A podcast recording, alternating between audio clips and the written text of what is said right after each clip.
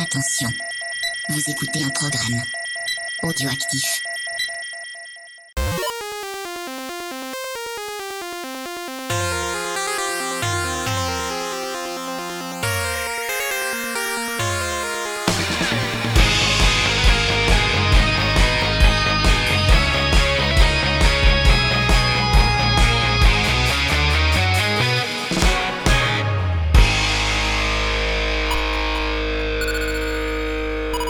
Camarades Bourinas et Bourinos, bonjour et bienvenue pour ce nouveau numéro de Screenplay. Alors c'est quoi Screenplay? C'est toujours bien de le rappeler. Donc c'est l'émission consacrée aux adaptations de jeux vidéo au cinéma et vice versa. Donc on va aujourd'hui euh, s'attarder sur, euh, on va dire, une sorte d'épisode continu de ce qu'on avait fait l'année dernière avec euh, Bruno, donc concernant Resident Evil.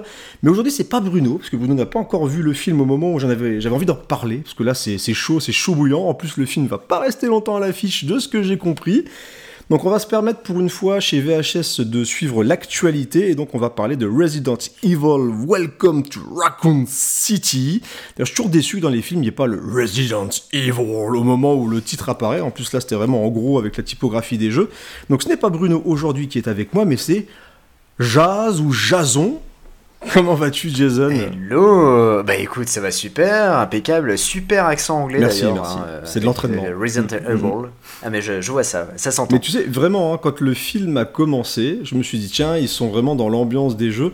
Et je trouve que ça aurait craché d'avoir euh, Resident Evil. pfff.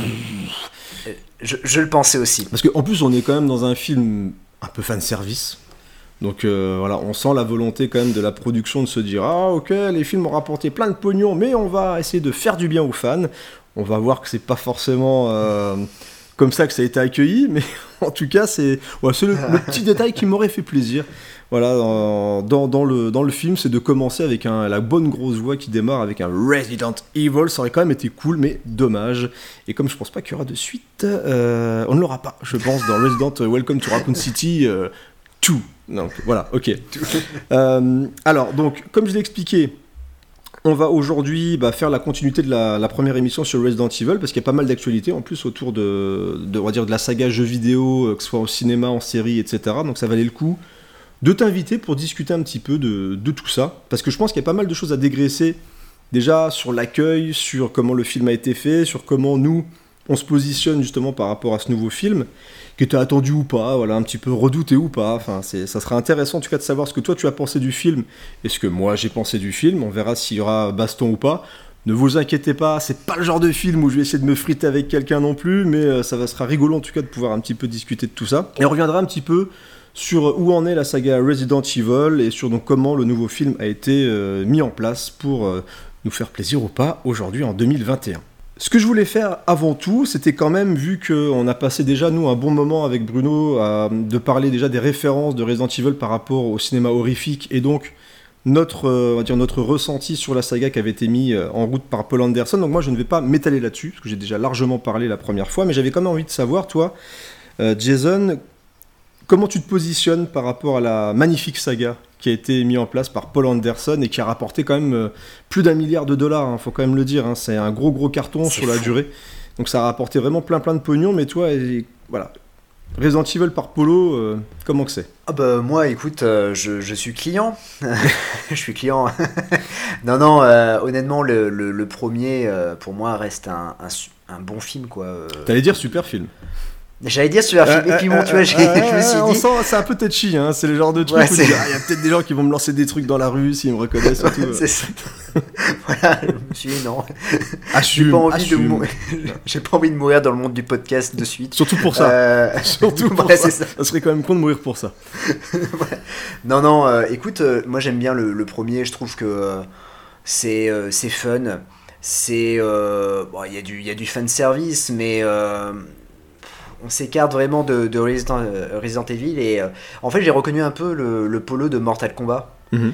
Et, euh, et ce qui est fou d'ailleurs, c'est de se dire que maintenant, Paul, An- Paul Anderson se fait, mais. se fait mais déchirer la tronche euh, à Tout chaque temps, fois ouais. qu'il sort un film. Ouais. Voilà. Alors qu'il y a 20 ans, euh, quand on disait que Paul Wes Anderson allait réaliser un film adapté d'un jeu vidéo, il avait dit, oh, tout le monde disait, ah bah enfin, ah bah il va être réussi. Donc, euh, les choses changent. hein. Ah oui, les, les- les choses euh, changent. Et, et- et du coup, euh, après, euh, j'ai moins suivi la saga en fait. à partir du 2, euh, avec le Nemesis, j'ai un peu pleuré. Et puis, Lui aussi il pleure. ah- D'ailleurs, lui aussi il pleure. à Oh, je suis un peu, je suis gentil. Je suis un fait. peu triste. Ouais, je suis un petit peu triste. ouais. et en revanche, j'avais repris un peu le, le chemin de la saga avec le quatrième film. C'était Afterlife, il me semble. Euh, où j'avais. euh, Moi, je- Même moi, je suis perdu. Euh, le 3, donc c'est dans le désert. euh, Ouais, le 4, c'est à Tokyo. Alors, le 4, c'est peut-être Afterlife ou Retri- euh, Retribution, c'est le 5, effectivement. Mm. Et donc euh, je l'avais vu, j'avais dit waouh, ok, d'accord, ben euh, je, je suis de nouveau client, j'avais bien 3D aimé. tout. euh. Il y avait la 3D, tout ça, et je suis allé voir Day One, le cinquième film, en avant-première même. Je suis allé le voir. Et ouais. Bravo. Et j'ai pleuré ma place parce que j'avais payé, plein pot, bien sûr, 9 balles. Donc j'étais content de, de voir cette, euh, cette bouse, hein, on va dire. Et je ne suis pas allé voir le dernier, par contre, euh, le chapitre final. euh, voilà. Ça, c'est compliqué. Au-delà de ça, ouais, je suis, ouais, je suis Ça va. client. quoi. Donc, soirée pizza, Ouais. ça te dérange pas de dire Voilà, tiens, ce ça. soir, j'ai. J'ai pas trop envie de me faire chier, j'ai envie de lancer un truc où- pour me détendre un peu, c'est un peu ce que tu pourrais lancer. euh. Et, et je pourrais faire comme Ron à la fin, faire. euh, Moi. C'était pas mal. Bah écoute, on va se rejoindre du coup sur, euh, sur ce qu'avait proposé Polo. Et je sais pas si je l'ai déjà dit dans une émission, si je l'ai déjà assumé, parce qu'en en fait, les pro- le problème avec les films de, de Paul Anderson, c'est que des fois tu lances, t'as toujours ta petite- cette petite appréhension. Et à la fin, quand il se termine, il y a le fameux effectivement, ouais, pas mal. et et je sais pas, si j'ai déjà dit que j'avais donc vu Monster Hunter. et que je l'ai pas trouvé si nul. Euh, Je l'ai pas vu. Voilà, je sais qu'il se fait déchirer forcément parce que déjà par habitude les lance-roquettes sont prêts euh, pour le dégommer de pleine face euh, comme dans un certain film. Mais dans, dans- ouais, moi quand j'ai fini le film, j'ai pas trouvé ça nul. Donc voilà, moi je suis assez client de Paul, moi-même les trois mousquetaires, ça me fait rire, je trouve qu'il y a plein de, plein de trucs rigolos, il s'amuse avec ses gros jouets qui volent et tout, donc moi, je suis assez client de notre ami Polo, donc euh, voilà, est-ce qu'il va me manquer dans ce nouveau Resident Evil? On en parlera un petit peu plus tard. Voilà, ça c'est l'énigme du jour. Parce que j'ai encore pas donné mon avis sur internet. Euh, C'est vrai. ouais, j'ai encore rien dit, j'ai encore rien dit, parce que j'ai aussi eu envie de digérer un petit peu le truc. Mais euh, bon, je vous expliquerai un petit peu mon ressenti sur le film un petit peu plus tard. Donc on a compris que voilà, pour toi Resident Evil par Paul Anderson, euh, il y a du oui, il y a du non, mais en, tous les cas c'est pas c'est pas gênant, Voilà, c'est pas la gênance absolue. Non, non, c'est pas gênant. Voilà, très bien. Donc maintenant qu'on sait euh, comment tu te positionnes et comment tu vas pouvoir comparer après les, les deux films, c'est plutôt intéressant. Mais on va parler un petit peu maintenant de où en est la saga Resident Evil en 2021. Donc là, je parle vraiment, euh, vraiment gaming. Tu m'expliquais tout à l'heure en off qu'au niveau des jeux, tu avais fait le 2, tu avais fait le 4, enfin, tu étais un, un petit peu client en tout cas de l'univers Resident Evil euh, dans le jeu vidéo. Est-ce que tu as fait ou est-ce que tu t'es intéressé un petit peu euh, Est-ce que tu joues d'ailleurs actuellement sur une console? Est-ce que tu es, un peu gamer en ce moment ou tu es un peu éloigné de ça? Ouais. Alors oui, oui, je suis, je suis gamer, mais euh, en fait, euh, je pense que Resident Evil euh, Village euh, va me faire basculer sur la PS5. Mhm. Euh, C'est bien, que, ouais. euh, moi j'aime bien- moi, j'aime beaucoup. Ouais, ouais, ouais. Mais quand ils avaient présenté la, la PS5, je crois que c'est à l'E3 où ils avaient présenté la, la bande-annonce. Ouais, parce qu'il avait été présenté assez, assez tard par rapport à la sortie, donc ce qui est plutôt bien. Moi j'aime pas trop attendre, mais je crois que c'était présenté l'année dernière. Il est sorti en début d'année, peut-être au mois de février, Ouais, je sais ça, plus, ouais. peut-être mois de mai, je sais plus. Et j'avais euh, j'avais euh, trouvé ça vraiment extraordinaire. En fait, je m'étais un peu éloigné de, de la saga après le 5, euh, Mhm. que j'ai retourné. Je crois que je l'ai fini trois fois le, le- le jeu. J'avais beaucoup aimé. Et le 6 s'était fait un peu défoncer. Oui, juste- pour moi, Et, a raison, mais Et du coup, ouais, j'y ai pas joué. Et euh, pas du tout, parce que je me suis dit, bon, bah ça sert à rien de, de, de mettre 60 balles dans, dans le jeu euh, s'il est, il est pas terrible. Puis en fait, je m'étais carrément éloigné de, de la saga jusqu'à Village, où euh, du coup, euh, je me suis dit, ah, ce serait pas mal de, de retenter l'expérience. Bah écoute, moi je, je l'ai fait en début d'année quand il est sorti. Et ce qui est intéressant, c'est que le 7 allait vraiment dans le, dans le côté très bayou, très euh, massacre à la tronçonneuse, tu sais, avec la famille de dégénérés. Le côté vraiment, c'était ultra hardcore, c'était violent, c'était vraiment quelque chose de beaucoup plus dans l'immersion et dans le choc. Il y avait vraiment une envie de choquer, de te bousculer par rapport à ce qu'on avait eu à l'époque dans Resident Evil. Donc il y a vraiment eu un, un gros virage à partir du 7. Le 8 continue, donc garde encore cette vue à la première personne. Mais on retrouve un petit peu ce... le côté monstre, même avec une tendance un petit peu à la monstre, un bon, peu la- à la Universal ou même euh, avec les pays de l'Est. Enfin, on pense à pas mal de trucs un petit peu à la Dracula, etc. Donc c'est c'est assez intéressant. Visuellement, comme tu le soulignes, c'est plutôt joli. Enfin, on sent que le moteur Resident Evil, il, il tourne très très bien. Donc euh, là-dessus, si tu veux un- vraiment un, un jeu, c'est un pur euh, train fantôme. C'est Ça, c'est cool, ouais, vraiment vraiment très très sympa. Donc là-dessus, je trouve qu'ils ont vraiment euh, et ça qui est étonnant. En fait, ce que je comprends pas, c'est que quand tu joues à Resident Evil 7, quand tu joues à Resident Evil 8, tu te dis les mecs, ils ont, ils ont conscience qu'il faut évoluer le- la formule. Quand tu vois, euh, parce que du coup on va faire la transition, parce qu'il y a eu quelques news là sur le remaster de, de Resident Evil 4, il y a, il y a- alors, il semblerait en plus que le personnage qui joue Wesker soit un peu un prédateur sexuel. Donc euh, il, a, il semblerait qu'il arrive à faire du chantage sexuel en échange de- d'informations sur le remake du 4. C'est quand même devenu un petit peu déviant, hein, ce, ce- ce monde est un peu bizarre quand même. Donc euh, du coup, on a eu quelques informations là-dessus. Alors ce qui n'empêche pas, d'ailleurs, ce qui est marrant, c'est que les sites internet euh, récupèrent l'info, mais parlent pas forcément du côté je suis, je suis un pervers sexuel. Mais bon, après, c'est chacun, chacun fait ce qu'il veut. Mais bon, On- donc on sait qu'il est là, qu'il est donc qu'il va bientôt ressortir. Mais dans les dans les nouveaux jeux, il y a une volonté de faire du changement. Mais là, on va parler de la série Netflix, un petit peu de, de ce qu'est Resident Evil, parce qu'on on sent que Capcom, c'est une série qui marche très très bien, ils ont vraiment envie que la saga continue. Et ce qui m'étonne donc, c'est qu'il y a beaucoup de changements et beaucoup d'évolutions dans les jeux. Et dans les films, dans les séries, il y a un truc, ça marche pas. Tu comprends pas. Il reste accroché à ce noyau dur de Léon, de Chris, de, de l'époque un peu Resident Evil 4. Et ça m'a choqué quand j'ai vu la série sur Netflix. Parce que tu. On a tous les travers qu'on avait avant, c'est-à-dire les ralentis, les, les- les monstres euh, grands guignolesques, euh, les, les situations improbables, tous ces trucs-là. En plus, techniquement, c'est pas forcément quelque chose d'ultra abouti. Enfin, je trouve vraiment la série Netflix, c'était assez pénible à regarder. Alors, je sais pas ce que tu en penses, mais c'est quand même étonnant à chaque fois de se retrouver dans les films et dans les adaptations sur quelque chose qui revient systématiquement en arrière pour faire du fanservice. Ils se font mordre et se transforment. La voit se propager. Encore et encore. C'est terrifiant. Léon? On est face à une nouvelle épidémie, j'en suis sûre. Il faut que j'y aille. Ne fais pas de bêtises. Raccoon City n'était que le début. On doit révéler ce qui s'est passé là-bas au grand jour. Si on arrive à rendre ces infos publiques, on révélera aussi l'existence d'un complot.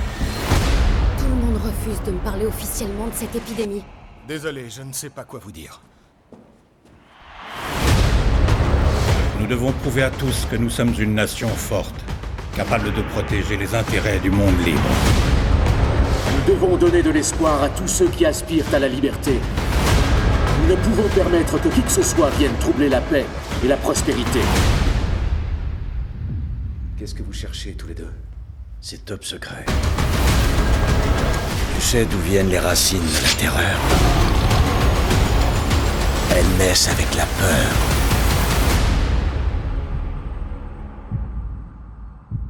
Je vais vous montrer qu'est la peur.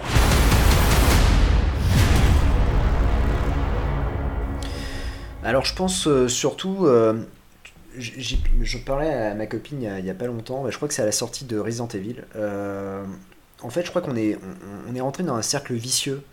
euh, parce que euh, à l'époque, euh, quand il y avait des doubles dragons qui sortaient, il y avait Street Fighter qui sortait, c'est vrai qu'on on- on disait toujours non mais c'est nul, il n'y a, aucune fidélité au matériel d'origine. Et, du coup, en fait, je pense que les producteurs, les scénaristes nous ont entendus. Et, euh, et du coup, euh, ils nous ont dit, bah, vous inquiétez pas, vous allez avoir maintenant des, des purs produits, mais euh, fidèles. Et on va vous mettre du fanservice à gogo. Mauvais, parce que forcément, en fait, les, ceux qui écrivent souvent les scénarios, les producteurs, en fait, ils n'ont jamais joué aux jeux vidéo. Donc, en fait, ils vont regarder sur Wikipédia, ils vont dire, ah bah tiens, oui, il y a ce personnage-là. Ils vont regarder cinématiques euh, sur Internet. Ah ouais, d'accord, on va reprendre cette scène-là, parce que les gens vont être contents. Et à partir de là, en fait, ils vont rester dans, comment dire, dans, dans une sphère et ils vont jamais s'en sortir. Parce que ils vont jamais en sortir. Pourquoi? Parce que ils ont peu, je pense que euh, ils se disent que ça va de toute manière rapporter du pognon. Et euh, si ils sortent de cette sphère-là, ils ont peut-être peur de perdre du public. Et c'est ce qui se passe à Resident Evil en tout cas. Enfin, moi, c'est c'est le, c'est en tout cas euh, ce que j'ai, euh, ce que je ressens de plus en plus sur cette saga, quoi. Parce que sur- tu l'as vu, hein, la série Netflix, hein, sur euh, Darkness, Ouais, j'ai je- je j'ai- sais plus j'ai- quoi, là. j'ai commencé à la regarder et en fait ça m'a vite saoulé parce que euh, je croyais voir autre chose. C'est-à-dire que quand j'ai commencé à voir qu'il y avait Léon et, et, euh, et Claire, j'ai fait ok, donc ils ont toujours pas compris. Et puis Claire qui sert strictement à rien en plus. hein. C'est Oui, oui, oui. hallucinant quand même. hein, c'est... N'oublions pas que c'est quand même un, un personnage hyper important et en fait elle est complètement euh, mise de côté. Elle est à côté Je de la plaque. Ah ouais, ouais, et je trouve vraiment dommage. Et, euh, et en fait, en regardant la série, je me suis dit, bon, en fait, ils, ils ont rien compris. Et, euh, et j'ai arrêté euh, rapidement parce que je me suis dit, bon, bah, ça me correspond pas, quoi. En plus, une série qui est clairement un long métrage coupé en quatre. hein, parce que c'est. Oui, c'est Il y a ça, ouais. quatre, épisodes expédiés à une vitesse avec un boss de fin.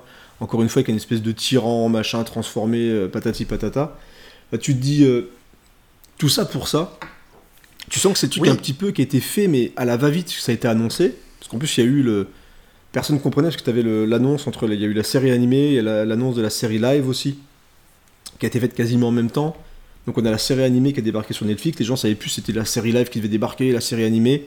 Et quand j'ai lancé le truc, je dis c'est pas possible quoi, ça c'est comment tu peux en plus au, nom de Capcom, parce que là c'est vraiment marqué Capcom, c'est euh, c'est vraiment la société qui maîtrise entre guillemets le produit. Et tu te dis mais c'est tout est en retard, l'animation, la qualité d'animation, les graphismes, l'histoire, les personnages, tout est ancré vraiment à une époque où voilà c'est Resident Evil 4 à un moment donné, enfin je sais pas quoi, on est sur un jeu quand même où ils arrivent à te créer plein d'embranchements avec plein de trucs, et au final on reste toujours avec les mêmes persos, qui font les mêmes choses, qui, vont combattre les mêmes trucs, enfin c'est euh, vraiment... On est, on était à deux doigts du ridicule dans le truc quoi, franchement c'est c'est pas bon du tout. Et pourtant, que ce soit même dans les longs métrages qu'ils ont fait en images de synthèse, c'est jamais, euh, c'est jamais bon. Et pourtant Ah c'est jamais hein. c'est jamais fou, c'est jamais bon. Donc c'est quand même assez dingue de se dire que voilà, en termes de, en termes de création, ouais, c'est quelque chose qui reste bloqué vraiment dans, dans le passé, alors que les jeux, depuis, euh, bah, depuis le 7, arrivent à faire un bond en avant, même avec des nouveaux personnages, en plus que dans le 7, t'as un nouveau personnage et dans le 8 aussi. Donc on a vraiment une évolution comme ça de, on va dire, de l'arc narratif des jeux, mais ils n'arrivent pas à le faire dans les, dans les films, et on va le voir aussi avec euh, Welcome to Raccoon City, qui revient en 98, pour encore une fois nous faire le coup du, voilà, vous voulez... euh, revenir aux origines de Resident Evil, vous voulez de la fidélité, donc on revient sur PlayStation et on revient avec les personnages de la PlayStation. Donc c'est pour moi, ça fait partie vraiment des gros défauts. C'est que tu as l'impression que à part repartir à chaque fois à Raccoon City dans l'univers du premier jeu, c'est compliqué à adapter. Donc, euh, c'était mon analyse euh, personnelle. Ah non, non, mais- sur- Mais tu, tu vois, euh, et on, a, on a un parfait exemple hein, de, de, de, de film, euh, pareil que Resident Evil, où euh, en fait euh, ils ont foutu du fan service, ils ont voulu adapter le truc, mais vraiment que ça soit fidèle. C'est Mortal Kombat le dernier, quoi. Ouais, ouais, que je déteste. hein. Ouais, qui, est- qui est vraiment Je- pas bon, quoi. Je, je déteste ce film. Mais... Et pareil, ils arrivent pas à sortir du truc, quoi. Alors Non. que Mortal Kombat a réussi à, à se développer aussi. hein. Oui, exactement. Le- Ce qui est rigolo, parce qu'il y a plus de scénarios dans les jeux Mortal Kombat, du coup, que alors, ça part dans tous les sens. D'ailleurs, c'est ce c'est ce qu'on aime un petit peu dans Mortal Kombat, c'est ce mélange de bis et euh, de sérieux, mais jamais véritablement. Il y a toujours cette espèce de ligne qui est un petit peu tendue dans les jeux où tu sais, il y a le mélange entre le kitsch et le sérieux. Mais dans le dernier film, ça se prend au sérieux, mais d'une manière assez improbable. C'est dingue de voir ce film se prendre tellement au sérieux et se vautrer, mais dans toutes les. Genre, il n'y avait pas de tournoi déjà, putain, mais. C'est pas possible, quoi. Ce pilote de série télé de luxe qui a coûté je sais pas combien, il n'y a pas de tournoi. La fin, dirais, tout expédié en 5 minutes euh, avec des trois combats euh, les, qui sont faits en même temps et c'est n'importe quoi. D'ailleurs, on prévoit d'ailleurs de faire un épisode sur euh, Mortal Kombat dans, dans pas longtemps. euh, où on parlera justement un petit peu de toute la saga. Je vous balance un- une petite info, mais ça devrait arriver plus rapidement que prévu. Mais ouais, ouais Mortal Kombat, c'est... enfin, j'étais deg. hein. En plus, j'étais vraiment Ouais, parti pour l'aimer celui-là, hein, parce que il y avait une volonté de faire quelque chose de beau, de propre. Les bandes annonces, elles se foutaient bien de notre gueule, les bandes annonces, elles sont quand même bien menties, quoi. Donc euh, c'est, ouais, j'étais bien déçu quand j'ai fini le film. C'est, Ouais, ça, puait, vraiment- ça puait déjà. Ça puait déjà quand je t'avais envoyé la, le générique. Ah la musique, ouais. Ouais, la Bah, musique. euh. Bah, écoute, tu- vois, ça fait partie des délires où tu te dis, et pourquoi les gars? Vous voulez faire complètement différent, mais vous récupérez le générique kitsch de Paul Anderson et vous le faites en plus nul. C'est quand même improbable. Je veux dire, c'est. Pourquoi? Je, je comprends pas le, le principe. Bah, ils ont embauché Dave Guetta et puis c'est parti. hein. Ah, c'était vraiment mauvais. hein. Pour le coup, c'était vraiment de la musique bien. de, de club à deux balles, quoi. Enfin, quelle, quelle déception Mortal Kombat. C'est parti vraiment de mes déceptions de l'année. hein. Au point que j'ai même préféré Kong versus Godzilla, donc tu vois le niveau quoi. Ah c'est ouais, c'est je- tendu je- quoi. ouais. Ouais, mais au moins il y a un petit combat dans l'eau qui est rigolo. Non, mais j'avoue, ouais, c'est. Ouais, un petit combat dans l'eau avec la grosse patate de forain, bon ça passe. Allez. Il y, a plus de, il y a plus de grosses patates que dans Mortal Kombat, tu sais. C'est ça. Et bon, c'est un petit peu triste quoi. Donc Mortal Kombat, voilà, donc c'est c'est vraiment pas bon, mais on a un peu, c'est vrai qu'on est un peu dans cette tendance-là, c'est-à-dire qu'on, ce qu'on nous a vendu, c'était euh, bon, allez, Paul Anderson, il est rigolo, euh, euh, c'était un peu kitsch, Christophe Lambert, on va vous faire un vrai film avec du sang, les fatalités et tout, au point qu'on vous les surligne bien avec un gros marqueur, au point que ça en devient ridicule. Et là, ils ont fait pareil avec Resident Evil, c'est voilà, on, va reprendre la saga au départ, on vous, prend au sérieux, on fait un truc au sérieux. Et encore une fois, on revient en arrière et on recommence complètement à zéro. Donc c'est que cette volonté de Capcom de vouloir toujours rester dans le passé, dans, dans les films, moi, ou dans les séries, me gêne un petit peu. Mais, mais, mais, mais, mais, mais, la prochaine série, on veut, on veut du changement. euh, on va la voir là. on va avoir du changement puisque on a des nouveaux personnages. Puisqu'on nous, moi je me rappelais plus, il y a eu une, il y a une news d'ailleurs il, y a- il y a quelques minutes, je suis tombé là-dessus, je dis bah tiens ça tombe bien parce qu'on enregistre ce soir, donc on a au moins une petite info sur la nouvelle série euh, sur Netflix. Donc une série en live avec des vrais acteurs, etc. Donc on aura les deux filles de Albert Wesker. On ne savait pas qu'il avait des filles, mais qui aura envie de faire des enfants avec cet homme-là? Bon, je suis déjà un peu, euh, c'est un peu, un peu, un peu compliqué, voilà, hein. c'est un peu, hein, il a quand même son petit caractère, le monsieur. Et, et donc on va suivre ces deux filles qui vont revenir dans un néo euh, Raccoon City euh, pour en- enquêter. Ou, en plus, elles ont 14 ans, je sais pas ce qu'elles viennent foutre là-bas, mais dans tous les cas, elles vont aller à Neo Raccoon City. Et donc, on va les suivre dans, dans une série live qui est prévue. Alors, je sais plus combien d'épisodes sont prévus. Je crois qu'il y a que, euh, 8, épisodes. Ouais, parce il qu'ils ont tendance à faire des petites euh, trucs et puis après, limite, de refaire un, dire une nouvelle saison assez rapidement. Mais dans tous les cas, il y a quelques épisodes de prévus. Donc, logiquement, c'est prévu pour 2022. Et on a eu aujourd'hui une photo euh, d'un chien zombie. Il n'y a rien de formidable, hein. si vous avez déjà vu un chien zombie en image de synthèse dans un Resident Evil, on a la même gueule qu'un chien zombie dans Resident Evil, sauf que ça fait sûrement plaisir aux fans de voir qu'il y aura des chiens zombies dans, euh, dans la série Ah, live action euh, de Resident Evil. Donc voilà, c'est les infos qu'on a. euh. Et ce que j'avais oublié aussi, donc c'est que l'acteur principal qui joue Albert Wesker, c'est, je n'ai plus son nom, c'est, il joue dans John Wick aussi. Donc c'est un acteur Ah, noir. oui, ouais. Voilà, c'est un acteur noir. Donc pareil, au niveau changement, euh, là, ça se pose là. Euh, parce que je sais que Wesker, c'est vraiment le blond peroxydé avec des lunettes de soleil. Donc là, au niveau ambiance, Netflix sont dit voilà, vous voulez du changement, on va aussi vous mettre du changement. Donc euh, on va voir ce que ça va donner. C'est prévu donc pour 2022. J'ai hâte d'avoir des photos ou une petite bande annonce.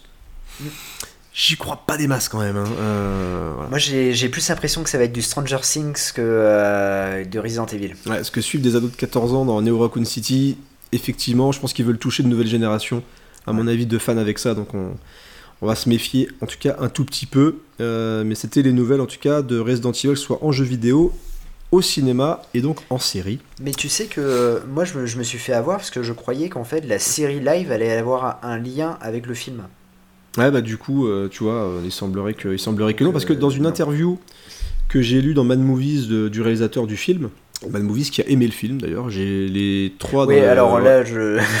dans je- le, je dans le tableau des scores qu'il y a toujours dans Mad Movies, je crois qu'ils sont tous. Alors, soit on a une note de 3,5 ou 2,5, je crois, 2,5 peut-être euh, sur 5, ou si dans cette. Ouais, 2,5, 3,5, non, 3 sur 6, peut-être, je sais plus. Mais globalement, on a des avis assez positifs. Ouais, c'est sur 6. À base de euh, si euh, ceux qui ont joué sur PlayStation vont prendre leur pied, je crois que c'est Laurent Duroche qui met ça. euh, donc si vous écoutez, vous écoutez le Pifcast, donc voilà, c'est quand même quelqu'un qui a généralement du goût et qui, qui a une bonne culture cinématographique et aussi vidéoludique. Donc voilà, lui en tout cas a bien aimé le, a bien aimé le film, donc ils sont très positifs. Et c'est ce qui m'a presque rassuré et où je me suis dit. La couve de Mad Movies est plutôt sympa. Il y a la petite tagline, c'est une bonne surprise, une bonne série B à l'ancienne et tout. Donc j'ai lu la, critique après avoir vu le film.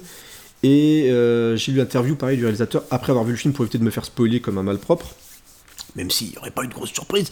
Mais et du coup, dans le, je crois que dans l'interview du réal, donc il annonce qu'à un moment il avait été contacté pour faire la série.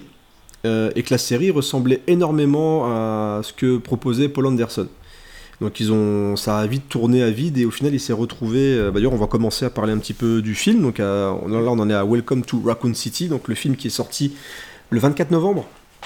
Si ouais. donc la semaine dernière, il est sorti la semaine. Je suis allé le, le jour même d'ailleurs. Il y avait une belle euh, soirée au Kinépolis. J'ai pris des photos avec des gens déguisés, avec la musique du jeu euh, dans l'ambiance de la salle, c'était plutôt cool pour se mettre un petit peu dans l'ambiance. Voilà, oh, ça va être bien, respect, tout ça. Regardez Resident Evil, ça va être pas mal. Et, et donc, le, on va revenir un petit peu sur la création du film. Est-ce que tu as des choses à dire, toi? Est-ce que tu t'es renseigné un petit peu sur comment le film s'est Ouais. monté ou... Bah en fait le, le film s'est monté euh, juste après, euh, ça s'est euh, monté très rapidement après Ouais. le, le dernier opus. Hein, Mm. euh, de suite c'était une volonté de, de tout recommencer euh, à zéro et d'abandonner totalement euh, ce qu'avait fait Paul Anderson. Ce, qui, ce qui est dingue parce que quand tu vois que la saga a, a rapporté plus d'un milliard de dollars, bon il faut avoir des, il faut en avoir dans le pantalon pour dire bon allez on efface tout On et efface, on recommence, euh, Mm. voilà.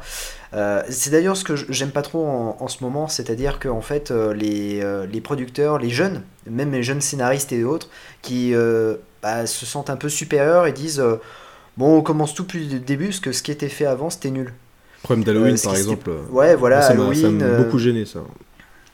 Et alors que bah il y a une histoire, il y a, il y a quand même, euh, il y a, même si les films ne sont pas tous terribles, mais il y a eu quand même quelque chose qui, qui, qui s'est passé. Il y a eu Halloween euh, 20 ans après. Enfin voilà, il y a, il y a quand même quelque chose. Et a- surtout, il faut assurer derrière. Moi, c'est plus ça qui m'embête. bah, c'est surtout ça en fait. Ouais.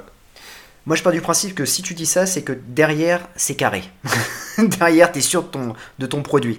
Et malheureusement, en fait, le plus souvent, euh, c'est que derrière, ça, ça se plante totalement parce que les mecs ont des, des égos, mais euh, démesurés. Et, euh, et c'est ce qui me gêne et ce qui, ce qui m'a gêné, euh, notamment pour, euh, pour ce Resident Evil. Mais. mais ce que et, et d'autant plus je suis déçu parce que à la base c'était James Wan qui était euh, qui Mm. était euh, intégré au projet hein. Bah, après, James Wan est parti produire Mortal Kombat. ouais bon c'est vrai ok Voilà, parce que je peux te dire que James Wan, j'y ai cru aussi quand il est parti vers Mortal Kombat, j'avais la confiance. Ouais, euh, voilà, le mec, il... Bon, il est que producteur, mais je pense qu'il va être derrière, il va faire un truc cool, il va suivre le truc, et puis au final, et puis au final euh, voilà, c'est pas, je vais pas spoiler, mais j'ai préféré Resident Evil à Mortal Kombat, hein, moi, en tout cas. euh, voilà. ah ben oui ah, par contre oui Ça- Voilà, que, Y a pas euh, non, photo. mais voilà, je- vous voyez vraiment le niveau de détestation de Mortal Kombat. Je, parce que justement, alors, je trouve que Resident Evil se la pète moins que Mortal Kombat. Mortal Kombat, dans la communication, dans tout ce qu'il y avait autour, ça se la pétait à mort, quoi. Ça se Ah la ouais. pétait à base de, facile, de, fa- de fatalité. Le Real, il en a strictement rien à foutre de Mortal Kombat. Il venait de je sais pas où. Il se la pète quand même pas mal aussi, à base de ouais, moi je suis un mec sérieux, Mortal Kombat j'en ai rien à foutre, je vais faire, je vais faire mon truc, ça va être trop bien. Et t'avais vraiment la confiance de la fatalité, le machin, et c'était enfin, c'était vraiment n'importe quoi. Et je, je trouve qu'il y a un peu plus d'humilité quand même dans, dans Resident Evil. euh. Ça me le rend un tout petit peu plus sympathique que Mortal Kombat, qui, qui pour moi est plus compliqué. Donc James Wan, ouais, pour moi c'est un peu dommage. Mais lui, il a été accroché. Il devait même le réaliser, je sais plus. il devait le- réaliser ouais D'accord. Ouais. Là, pour le coup, ouais, ça aurait été intéressant d'avoir, euh, d'avoir son, sa vision un petit peu en termes de mise en scène. Ça aurait pu être intéressant. James Wan. Ouais, tout à fait. Et puis, voulait, euh, surtout, la, la prod voulait vraiment se rapprocher de, euh, du jeu, euh, notamment le, le premier volet, et puis, et puis le second. il voulait faire en fait un, un regroupement des, des- des deux films, des deux jeux, et du coup, vraiment rendre fidèle, à- enfin. Euh, permettre aux fans de, de- de se reconnaître dans, dans ce film-là et de se dire ah purée enfin ils ont fait quelque chose ils ont fait un Resident Evil au cinéma euh, donc voilà, c'était une vraie volonté de, de la production, euh, du réalisateur, euh, qui est aussi scénariste. Mm. Et, et du coup, moi honnêtement, quand, quand j'ai entendu ça, je me suis dit, ah c'est cool, parce que il voulait vraiment se rapprocher un peu de- du cinéma de Romero. Donc je me suis dit, bah, c'est génial quoi, de, on, on part sur, des, sur, sur, sur la bonne voie, on y est là. Et puis bon, bah euh, du coup, il y a eu la production. production. Alors, par contre, tu vois, moi j'ai euh, vu les avis et euh, j'ai vu qu'une seule bande-annonce. Parce Ouais, que, honnêtement, je savais, même, je savais même pas que le film allait sortir cette année. Euh, et je crois que c'est toi qui avais publié un truc sur Twitter et je me suis dit, ah bah tiens, je vais regarder un peu la, la bande-annonce de Resident Evil. Et puis, je l'ai vu, mais, euh, mais honnêtement, euh, d'un œil, quoi. Je me suis dit, bon, bah, bon, on verra bien. Et je croyais que c'était une production Netflix. C'est-à-dire que je pensais Mm. que le film, c'était un, un- même une VOD, tu vois. Et quand euh, et puis tout autour il y a eu aucune communication, c'est-à-dire que la prod avait le Covid et tout ça, ils ont un peu abandonné le film et puis à un moment donné, un mois avant la sortie, ils ont dit ah mais attendez il y a Resident Evil qui sort. Euh, Bande annonce un mois avant. Bah ouais voilà c'est ça, Mm. bim allez et, euh, et écoute euh, je suis allé, ça faisait longtemps en fait que j'avais pas eu une, une hype euh, sur ce film et d'autant plus quand j'ai vu les critiques dans de Mad Movies, mais aussi euh, de comment dire euh, de des avant-premières. En fait, quand il y a l'avant-première Grand Rex, il y a des gens, ben, ils ont ils ont mis des critiques. Je me suis dit, mais c'est ça va être énorme en disant ouais, c'est fidèle aux jeux vidéo, vous allez kiffer tout ça. Je me suis dit, ok, on va se prendre une claque, ça va être énorme. Ah, mais je me suis pris une claque, hein. je me suis pris un coup de pied de Chuck Norris, mais monumental. T'es pas le seul, ça peut te, ça peut te rassurer.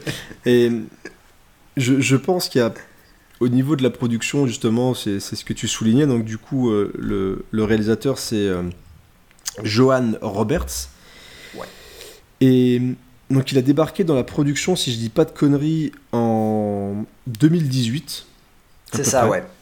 Bah, juste après euh, que Ja- James Wan ait jeté l'éponge. C'est ça. Et tu te dis, 2018, donc il a dû écrire le scénario, il a dû le réaliser, il y a eu le Covid, il y a eu tout ça, donc euh, peut-être un petit peu de rush dans, dans tout ça. Ça a peut-être été fait un peu vite. Ouais. Et je- au niveau de l'écriture, je, je pense que ça se ressent pas mal. Et parce qu'il y a des choses quand même euh, qui... Mais bon, on va, on va développer dans, dans- dans pas très très longtemps. Il y a des choses qui, qui piquent un peu. Et je pense qu'il y aurait, moyen- il y aurait dû y avoir peut-être plus de relecture au niveau du scénario. Donc vraiment, euh, voilà, 2018, il arrive euh, à la barre du projet. C'est le réalisateur de... Moi, j'ai pas vu 47, euh, 47 Meters Down Meters 1 et Down, 2. yes. Euh, donc film de requin. Donc je pense que Rico euh, les a vus. euh, et je pense qu'ils doivent être... Il paraît qu'ils sont plutôt pas mal d'ailleurs. Le premier, pas le il pire. paraît qu'il est. ouais. C'est pas, c'est pas les pires. Enfin, il y a de la concurrence, quoi, tu vois. donc, ouais. Greg les, les a vus, il m'a dit que le premier était vraiment bien, le deuxième un peu moins bien. D'accord. Après, le deuxième, il y a la, il y a la fille de, de Sylvester Stallone qui fait son, une apparition. Écoute, enfin, qui j'ai- a même un des premiers. euh, J'avais commencé, il y, avait il y a un soir, j'ai failli le lancer parce que je me dis, tiens, je vais quand même regarder un de ces films avant de, de faire l'émission, mais moi j'avais déjà vu. Par contre, The Stranger, Ah, la suite, euh, The Strangers, euh, je sais plus, il il a un surnom, mais je, Strangers 2, ouais, je sais pas quoi. Enfin, c'est euh, euh, Pray at Night. Voilà, Pray at Night, exactement. C'était pas bien. C'était pas bien. Non, c'était pas bien. c'était pas bien. Il y a une- en fait, il y a une scène qui est bien dans le film, c'est, je pense que tout le monde parle à chaque fois de cette scène-là, c'est la scène de meurtre dans la piscine. Oui, voilà. Voilà, il y a une petite élégance dans la mise en scène, mais par contre, encore une fois, c'est écrit un peu avec le cul. Vraiment, c'est au niveau écriture, c'est quand même très très compliqué. Donc, le, moi, le John Roberts, quand j'ai vu que c'était lui qui faisait le film et que j'ai vu un petit peu sa fiche euh, IMDb, ouais, c'est pas ouf, quoi, tu vois. C'est pas, c'est pas Romero, c'est pas James Wan, c'est pas Carpenter, c'est pas ou même peu importe qui, mais voilà, t'as pas forcément la confiance absolue quand tu te dis, voilà, je vais regarder un film de, John Roberts. C'est même étonnant au final qu'ils soient allés le chercher. Enfin, est-ce qu'ils ont fait un casting? Est-ce qu'il y avait que lui qui était dispo? Est-ce qu'il y a que lui qui a dit oui? Aussi C'est possible. Est-ce qu'il y avait une liste énorme de euh, de réal un petit peu dispo pour faire un film d'horreur comme ça Parce qu'en plus il y a quand même un budget assez sympathique. hein. J'ai vu un passer un tweet 40 de, ma- millions. de Martin, euh, de Marvin pardon, de, de Marvin qui balançait quand même 40 millions de dollars. Ouais. C'est un, un beau chèque. Et je pense pas que les acteurs aient coûté cher parce que c'est pas des grosses vedettes quoi. Ah bah oui, moi je pensais que ça coûtait moins cher. hein, euh, Bah, moi aussi. bah, euh, je- je- honnêtement, euh, et je crois même que en fait je suis allé voir avec Greg euh, de Nanarologie et euh, du coup il me disait que euh, on en parlait parce que lui c'est un, un fan de- du jeu vidéo et il me disait euh, ouais non mais en fait le film a coûté que 25 millions tout ça euh, c'est c'est un film indépendant. ok. Ah oui 40 patates ouais c'est Ouais, c'est un gros film indépendant. C'est voilà, c'est vraiment le Resident Evil, c'est très indépendant de toute façon. C'est Ouais. vraiment le petit jeu que personne connaît. Donc tu te dis ouais, 45 millions. Et non, 40 millions, je, je suis même pas sûr, je sais plus combien ont coûté les anciens Resident Evil, mais ils coûtaient pas si cher que ça de, mé- de mémoire. Non. Et c'est pour ça que que c'était le hyper max rentable. c'était hein. 40 millions. Euh, Le max je crois que c'était 40 millions. Parce qu'il y avait, y avait de l'effet spécial, euh, il y avait, euh, il y avait de la 3D, il y avait des trucs comme ça sur la fin. Donc c'est quand même des, des films où il y avait même pas mal de choses à l'écran. On peut lui dire, on peut dire ce qu'on veut de Paul Anderson, mais il y avait quand même de la générosité dans, dans ces films. Et là, c'est vrai que tu te dis 40 millions. Bon, euh, quand t'as pas l'info et que tu dis bon, puis tu sors, tu veux 40 millions, tu fais oh, là, 40 millions, les gars, ouais, ça va quoi. Les fêtes devaient être plutôt sympathiques sur le tournage, ou peut-être les masques coûtaient très cher sur le tournage, parce que Eh. du coup, euh, pendant le Covid, on, on sait pas où les, où les tests PCR avant de rentrer sur le tournage, ça a coûté cher aussi. Donc je, je sais pas ce qui fait que ça a coûté 40 millions, mais il faudrait quand même se renseigner un petit peu, je pense, pour savoir un peu euh, où est parti le budget quoi. Euh, donc on parlait du, du casting qui n'est pas rempli de tête d'affiche. Je pense que le, le plus connu, enfin il y a deux personnes, alors il y en a un que j'ai pas noté d'ailleurs. Peut-être que le plus connu c'est Neil Mac, McDonough. C'est toujours bien de voir sa trogne, moi j'aime bien, euh, c'est un acteur que j'aime bien. Et Même dans Street Fighter 2, euh, tu l'aimes bien? Ah oui, il jouait dans Chun-Li, c'est vrai. Ouais. Euh, il joue bison, Bison. d'ailleurs, ouais, très, très ressemblant, hein. c'est un bison Ah très, oui, très ressemblant. oui, on, est, sûr. on est vraiment au, top du top. Je pense que Raoul Julia, euh, paix à son âme, euh, était même meilleur, en tout cas avec le petit costume rouge, ça passait un peu mieux. J'avais complètement oublié qu'il jouait dans... Quelle merde ce film aussi. C'est tendu, hein. Franchement, Ah, c'était nul. Ah, c'était- c'était Oh pas là bien. C'est Bartoviak qui avait fait ça. Ouais, c'est ça en plus. Ah, c'est ça. hein. Ouais, oh ouais. mon dieu, mon dieu, mon dieu. Euh, avec, je crois que c'est Kristen Krunk, ou je sais plus comment elle s'appelle. Ouais, Craig, dans- et puis euh, il y avait Dieu. Chris Klein euh, de American Pie dedans.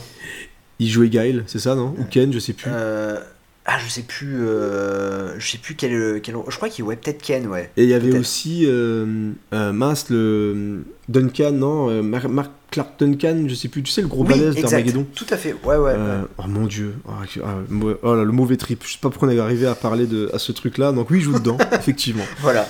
Il, il joue dedans, il joue dans plein de trucs. On va plutôt retenir Minority Report, tiens, à la limite. C'est quand même Ouais. plus sympa. Ouais, c'est ça. Euh, et là, bah, il, il joue. Voilà, il joue euh, William Birkin, donc c'est le, le- le méchant savant fou. Voilà, il fait ce qu'on lui donne à jouer. Donc c'est après ça va. Bon, Ouais. hein, bon ouais, ça, ça passe. Ah, franchement, et franchement, t'as commencé par le haut du panier. hein. Voilà, c'est pour ça je dis le plus connu c'est lui. Donc, voilà, vous imaginez bien que voilà, c'est peut-être lui qui a touché le plus d'argent à mon avis sur les 40 millions de dollars. Et donc on a aussi euh, donc Claire Redfield est jouée par Kaya Scodelario qui Ouais. moi j'avais beaucoup apprécié dans euh, un film que tu n'as pas aimé. Je sais même pas pourquoi je t'ai invité en fait. Qui crawl. Ah oui, exact, Ah, elle joue dedans. eh oui, elle joue dedans. Ouais. Ouais, c'est Ah pas, oui, ouais, non, c'est- pas pas de pas aimé. C'est pas bien de pas aimer crawl quand même. J'ai- Ouais, j'ai pas aimé, j'ai trouvé euh, que c'était pas. Il y a des choses dans la vie qui, tu vois, c'est c'est pas bien. Bah, c'était... Non, mais c'est pas ça, c'est que j'avais été vachement déçu. Je suis fan de Alexandre Aja et je sais pas, je, je suis passé à côté. Je me suis Mm. Dit non, c'est pas possible. C'est un film de commande, c'est pas Écoute, possible. Maintenant que tu as vu Resident Evil, revois Crawl et tu verras euh, qu'il y a- quand même un petit niveau au-dessus euh, en termes de- d'efficacité et d'horreur. quoi. Même en termes de budget Ouais. aussi, je crois que. Et ça coûtait vachement moins cher en plus. Ah ouais, ouais, je, Ça ça a coûté coûté, je crois que ça coûté euh, 20 millions de dollars. Ouais, exactement. Bon, Voilà. euh, donc Chris Redfield est joué par Robbie Hamel. Euh, J'ai pas de souvenir d'avoir vu des trucs avec lui. Je The, The Flash. Ouais, j'ai pas regardé Euh, The Flash. Et euh, il a fait un film avec son cousin qui est sur Netflix, s'appelle Code 8. Ah bah oui, bah non, je l'ai vu. En plus, il est bien le film. Euh, Ils oui, vont faire la suite. Exactement. Bah, moi j'ai bien aimé un petit budget, mais euh, je trouve qu'à l'écran ça rendait plutôt pas mal. Enfin, il y avait pas mal de bonnes idées. Donc oui, donc j'ai déjà vu un film avec puis, Robbie euh, peut-être que tes enfants ont vu, c'est Scooby-Doo 3 et 4. Il y a eu 3 et 4 Non. Ah ouais? Si, si, euh, c'est Scooby-Doo 3 et 4. euh, il y a eu des- Scooby-Doo 3 et 4 Ouais, c'était des préquels, ouais. Sur Terre 2, Terre, Terre 3 je, ouais, je n'ai jamais vu passer Scooby-Doo. Alors je sais qu'en ce moment vous êtes plutôt. euh, vous êtes en train de vous spécialiser dans les films un peu euh, d'animaux chelous. mais je n'avais. Avec Greg, Eh ouais. qu'on salue d'ailleurs, Oui, bah oui. Donc dans votre podcast. Ouais. Et j'ai même pas, je t'ai même pas présenté d'ailleurs au début. Tiens, euh, Jason Oh non. est là, Jazz est là, Pff, normal quoi, tu vois, le- on a l'habitude maintenant. Voilà, mais, mais oui, oui, non, Scooby-Doo 3 et 4, je ne Et savais ouais. pas que ça existait. Tout à fait. Moi Ouais, j'aime bien le 1, le 2, j'ai. Ouais, le, vu, le, crois, 1 est, le, le 1 est cool, moi j'aime Ouais, bien. Le 1 est, plus, voilà, le 1 est plutôt sympathique, mais je ne savais pas du tout qu'il y avait Scooby-Doo 3 et 4, et je me portais très bien avec cette info. Bah, cette info, d'ailleurs, et, et là, du coup, euh, donc lui, là, donc, je pense qu'il a commencé peut-être dedans. Du coup, là, il Oui, a là, atteint. le- je pense. voilà, il arrive au top niveau, là, du coup, avec. euh, Ah bah là, je crois qu'il est- il peut pas monter plus haut et. Et le pire, c'est que je, pensais, je pense que tous, ils ont dit, tiens, là, ça va être le. Là, je vais Ah, grimper. là. ouais, Là, les films je de vais passer Paul, un euh, palier là. Parce que là, Mi- Mila Jovovich, elle a grimpé d'un coup, là, on va tous monter là, comme ça, quoi. Ça, Bah, va, non. ça va être la fête dans ma carrière. Et, bah non, non. non, désolé. Ouais, Ensuite, on a un. euh, Wesker est joué par Tom Hooper. J'ai vu un film avec lui hier. Ah, Euh, il joue dans euh, Hitman and Bodyguards 2. Ah, Euh, d'accord, ok. Voilà, il joue euh, un des méchants dans Hitman. euh, Alors, j'aime bien sa gueule. Je, je trouve que dans l'action, je pense que c'est quelqu'un qui pourrait, si on arrive à le repêcher de, voilà, de cet échec-là, parce qu'il va falloir se relever les mecs. hein. Parce que au niveau box-office, alors autant on Ah, était c'est- étonné du budget, autant le box-office, po po po po po po po les gars. Ça va être tendu pour. You- euh, You et Ball, on t'embrasse. Ah putain, ouais, j'ai quand même lu que House of the Dead avait fait un tout petit peu mieux. House of the Dead, Euh, un film réalisé par Uwe Ball avec euh, personne de connu dedans, quoi. C'est et, et qui est nul. Enfin, moi j'aime bien parce qu'il est complètement débile ce film. Il est ultra déviant, mais il me fait énormément rire. Mais il a fait moins bien que. oh, bon, après il y a la pandémie, machin, mais t'as des films qui te marchent très bien hein, malgré la pandémie. Il y a quand même eu 2800 salles aux États-Unis. 5,2 millions de dollars. c'est pas bien de se moquer. C'est pas bien Non, de se moquer, mais c'est chaud quand même. Ah, Mais- il y aura pas de suite. hein. Mais c'est chaud, franchement, c'est chaud. Il y a quand même un. C'est quand même une grosse marque. Il y a une volonté d'attirer les fans. Donc pourquoi ils n'y sont pas allés?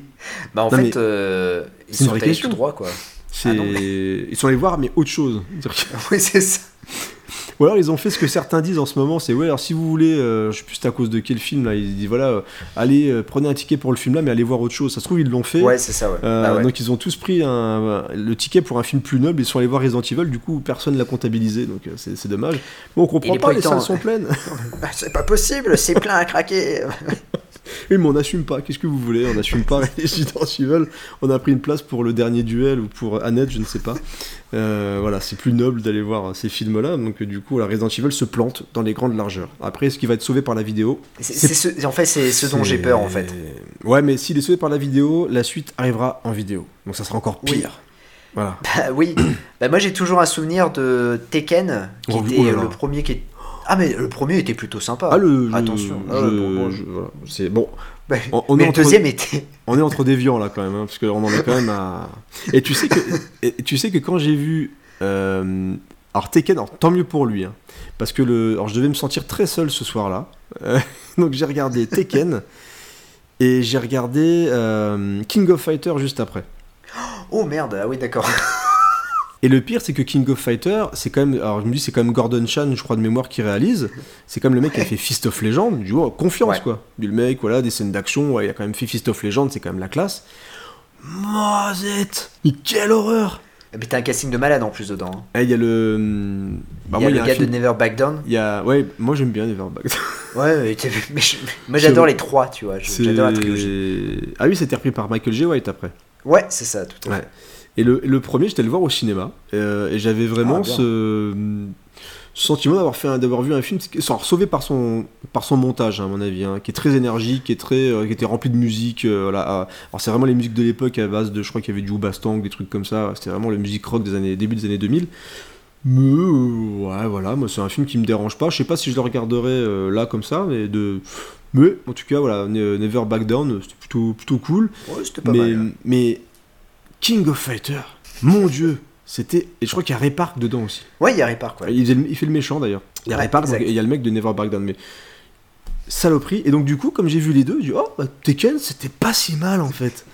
Ça. Voilà, c'est dingue comme ça marche en fait. Des fois, tu te dis euh, Ah, j'ai vu Tekken. Bon, ah, pff, ah, j'ai vu King of Fighter. Ah, Tekken, c'était bien en fait. euh. Mais Tekken, il y avait des bonnes bastons. Voilà, Ouais, et puis c'était euh, réalisé par euh, Dwight euh, Ashlittle. Ouais, tout à fait. C'est euh, improbable aussi. hein. C'est pareil le film qui a été fait, mais euh, DTV avec Tekken. Enfin, tu dis c'est pas possible. Et quand j'ai vu qu'il y avait effectivement une suite, en plus Tekken 2, qui catastrophique par contre pour le coup, Ouais. euh, tu te dis bien c'est quand même dingue. le- les voies du cinéma quand même sont assez impénétrables. Tu te dis comment il peut y avoir déjà Tekken, c'est très bizarre, et Tekken 2 quoi. Et puis King of Fighter. Enfin bref, c'est assez, assez bizarre. Ça.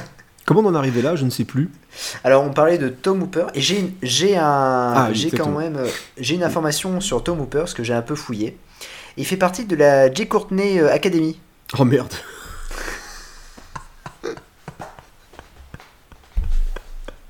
Qu'est-ce que c'est que ça la Duke Courtney Academy quoi? Il joue aussi mal que lui. Ouais, mais je trouve qu'il a plus de charisme que Jay Courtney. Alors je Ah sais qu'il ouais? des défenseurs de Jay Courtney, Ah, mais écoute, là, dans, en fait, le problème, dans, encore une fois, dans le rôle de Wesker, c'est qu'il n'y a rien à défendre. Ah ouais non. C'est qu'il n'y a rien à défendre, et je crois que. Alors attention, je vais spoiler. Pour ceux qui veulent pas être spoilés, attention, ça va être sale, je vais vraiment spoiler, mais là vous êtes prévenus, donc avancez de quelques secondes.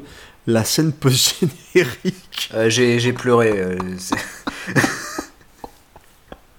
Le mec c'est Gilbert Montagnier quoi. C'est non ça m'a saoulé. La scène post-générique, écoute, j'étais. Il y avait mon pote à côté. Donc du coup, on était prêt à partir, on savait pas qu'il y avait une scène post-générique, donc du coup. la scène post-générique quand il sort de son sac mortuaire et qu'il se coule les bras, effectivement, comme Gilbert Montagnier qui est en train de jouer du piano. Ah Mais je, je- c'est c'est pas possible, quoi. C'est on- alors dire qu'on a rigolé de euh, la mort de dans euh, Dark Knight Rises de Marion Cotillard. Tu dis à un moment donné, quand t'as filmé un truc pareil, enfin, oubliez pas, c'est des caméras numériques, vous pouvez faire recommencer, quoi. Je sais pas possible. Vous pouvez pas laisser un truc pareil. En plus, c'est la scène post-générique, donc normalement, tu dois avoir envie de donner aux gens d'aller voir la suite. C'est quand même improbable de laisser ce truc filmé dans une cave euh, Ah un ouais, soir de beuverie. Elle est, super longue en plus. Elle est longue, puis en plus, t'as le truc gros comme une maison, encore une fois, avec la. le- le- donc avec. euh, alors j'espère que vous avez. Ah, si vous avez avancé de quelques secondes, réavancez. Donc tu te dis, ouais, il te place Ada Wong, euh, mais c'est pas possible, quoi. C'est pas possible. Pas comme ça. c'est vraiment. euh, ouais, ouais, on vient, on vient de sortir de ta cave, euh, vas-y, viens, on va te faire un truc, quoi. Enfin, c'est. Non. Mais vraiment, le moment où il se réveille, enfin. Ça va finir par débarquer sur YouTube et ça va être Nanarland, quoi. C'est obligé. Ah ouais, je pense. Je pense. Franchement, Nanarland, c'est obligé. Alors, est-ce que le contexte du film aide encore plus? Tu dis, c'est la couche finale, c'est le petit truc en plus qui fait que la cherry on the cake sur le. Voilà, bon, c'est compliqué. Mais ouais, le réveil de Wesker, euh, donc du coup, ce que je viens de dire sur le mec, c'est pas défendable. Donc euh, voilà, et, c'est pas défendable du tout. Quoi. En plus, il est même pas si méchant que ça dans euh, tout le long du film. Enfin, là, on Ah parlera non, après non, des- On se lâchera un petit peu plus tout à l'heure. Ne vous inquiétez pas. Donc du coup, on était à Wesker. Là, j'arrive au. Allez, Ah. attends, je parle de Jill Valentine parce que le, le Caléon sera encore, euh, encore plus tendu. Euh, donc Jill Valentine, pareil, pas grand chose à défendre, jouée par Anna euh, John Kamen, qui est peut-être une Elle fille très hein. sympathique. Mm. Mais euh, mon dieu, c'est logiquement dans les jeux, c'est c'est l'héroïne badass quoi. C'est et là on a quoi? Enfin on a quelques ouais quelques coups de fusil par-ci par-là, mais on a déjà on a une amourette, mais allez allez vous faire foutre avec vos amourettes. On s'en fout, mais on s'en contre-fout quoi. Qu'est-ce que c'est que ça? Mais qu'est-ce que c'est qu'elle a envie de coucher avec lui? En plus, c'est vraiment installé comme un truc d'adolescent euh, Ouais. dès le début du film. Genre, oui, regarde, elle est absolument amoureuse de lui, mais t'arriveras jamais à le conquérir, et pourquoi tu la regardes comme ça? Enfin, à un moment donné, enfin, c'est bon, quoi. C'est Resident Evil, c'est pas, c'est pas les feux de l'amour. Enfin, c'est compliqué quand même. Et donc, elle n'existe pas. Ah elle est invisible, euh, totalement. hein. C'est vraiment Claire Redfield qui, du coup, qui prend le pas, du coup, qui est vraiment l'héroïne du film. Mais non, Jill Valentine, c'est une déception. Alors déjà, une déception en termes de euh, ressemblance, même si clairement, moi, je m'en fous. C'est pas un truc qui Ouais, m'intéresse. c'est moi, tu peux euh, tant qu'entre guillemets, il y a au moins une correspondance au niveau du personnage. Mais là, absolument rien du tout, quoi. C'est juste, elle s'appelle Jill Valentine et c'est tout. Voilà. Point barre. Oui, oui, elle aurait pu s'appeler euh, Ginette, euh, ça aurait été pareil. hein. Exactement, Ginette Valentine, alors c'est- ouais, ça aurait été top déjà, euh, parce Ça que pète. euh, au moins tu te dis euh, Ginette Valentine. Ginette. Ça aurait été, j'aurais beaucoup aimé jouer Ginette Valentine dans Resident Evil, mais non, mais non, donc ouais, non, c'est une vraie déception, Jill Valentine dans le film, mais alors la vraie déception, Ah, la vraie déception dans Resident Evil Welcome to Raccoon City, c'est Léon. Mais quelle catastrophe Et je ne parle même pas, encore une fois, ils ont essayé de faire ce qu'ils pouvaient avec une mèche de cheveux pour qu'au moins il ait les cheveux longs et tout. L'écriture de Léon. Le Comment mec, c'est un Jonas Brothers, quoi, déjà. Non mais comment ils ont pu laisser de- Léon devenir le comique de service? C'est pas possible. Ah, le mec, c'est un bisu, quoi. C'est mais c'est le bisu, mais en plus c'est même pas genre que t'es euh, genre ouais le bleu machin 5 minutes dans le film au début, mais c'est tout le long, c'est un teubé. Il est teubé. c'est vrai, ils en ont fait un teubé. C'est un demeuré le mec. Il est con Ah ouais. comme une porte comme dirait Ron quoi. C'est je ne je ne comprends pas à quel moment de l'écriture aussi là véritablement jouer au moins un minimum ou s'être renseigné un minimum sur le jeu. Tu joues à Resident Evil 4, à aucun moment tu écris Léon de cette manière. Ce n'est pas Ah, possible. C'est une purge. Les scènes, une purge. non mais les scènes avec le commissaire, non mais c'est y a-t-il un flic pour sauver la reine quoi? Là on est vraiment, on est dans y a-t-il un flic pour sauver Raccoon City Enfin, Non, mais c'est une catastrophe. Hein. Attends, mais franchement, tu sais, au, au départ, euh, je me disais, non, mais c'est pas Léon, tu vois. Je me suis dit, non, mais ça, ça va être un autre personnage. Et, et puis, euh, à un moment donné, euh, je l'entends, tu vois, Ouais, Léon Kennedy. Et je fais, ah, c'est une blague, c'est pas possible. c'est une blague. Le mec se fait bolosser par tout le monde. Et je me dis, mais attends, mais jusqu'à la prison, quoi. ouais. C'est-à-dire que jusqu'à la prison. Et alors, Oh, la scène de la prison c'est hein. dramatique. hein. À la. Ouais, non mais on va le dire, on va spoiler de toute façon. Voilà, si on va spoiler parce que là euh, on est quand même bien lancé, donc euh, on va, voilà, on va, dire les choses. On va, je pense qu'on va pas mal spoiler. Donc voilà, on, on a, on s'est un petit peu protégé avant, mais Franchement, c'est pas grave ce qu'on va dire, parce que si vous connaissez Resident Evil globalement, euh, voilà, ne vous inquiétez pas, mais là, si on veut vraiment rentrer dans le détail, et il va falloir qu'on spoil, donc voilà. Si vous voulez vraiment voir le film, attendez la diffusion, il va se faire racheter par euh, Netflix. Amazon ou Netflix. Alors je pense que c'est un peu, ça c'est plutôt le film à la Amazon, ça. Voilà, c'est le genre de Ouais, truc ouais, qui peuvent racheter, un peu les cas désespérés. euh, voilà, donnez-nous des sous et rachetez notre projet parce que là c'est compliqué. Donc c'est, ça, vous le verrez bientôt sur Amazon Prime. Mais euh, voilà, on va spoiler. Donc vas-y, je te laisse continuer. Moi, la, la scène, et d'ailleurs, c'est. parce que j'ai passé une séance magnifique aux, aux côtés de, de Grey, parce qu'il m'a. Comment dire Il était à fond dans le film. Franchement, il était vraiment à fond. Et euh, il a insulté le film. Franchement, si le réalisateur avait été présent en salle, il l'aurait fracassé. À, à chaque fois, il dit Mais non, non, c'est pas possible, ils peuvent pas faire ça, tout ça. Et la scène, on s'est regardé, on a rigolé.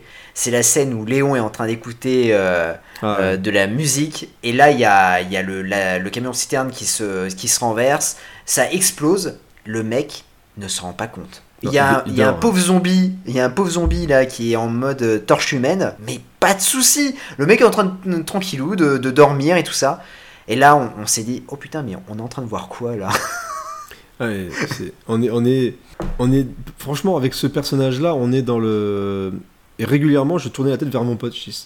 C'est pas possible. Pourquoi? Pourquoi Il y a, donc comme tu dis, jusqu'à la scène de la prison, il y a quand même un moment où t'as un mec qui est en train de crever, qui crache du sang et tout. Et là, il approche, il fait, il va bien Je dis, mais c'est pas possible. Tu viens de voir des zombies partout. Tu sais que ça explose dans tous les sens. T'as un mec qui crache du sang et qui est à moitié mort. Et là, lui, il lui dit, tu vas bien. Même le, même le mec se fout de sa gueule, quoi. Le mec qui en plus qui est planqué, en plus t'as des persos euh, qui sont vraiment uniquement des persos euh, outils. T'en as deux. Euh, Il y en a un, je me rappelle même plus d'ailleurs. Mais t'as le perso qu'on voit dans la, dans la bande-annonce qui dit Ouais, euh, euh, euh, Claire, faut que tu viennes parce que j'ai découvert des trucs et tout. Et puis, donc, à un moment dans l'histoire, ça avance plus. Et donc, il trouve le mec dans la prison, il balance tout ce qu'il a, a à dire. il crève comme une grosse merde.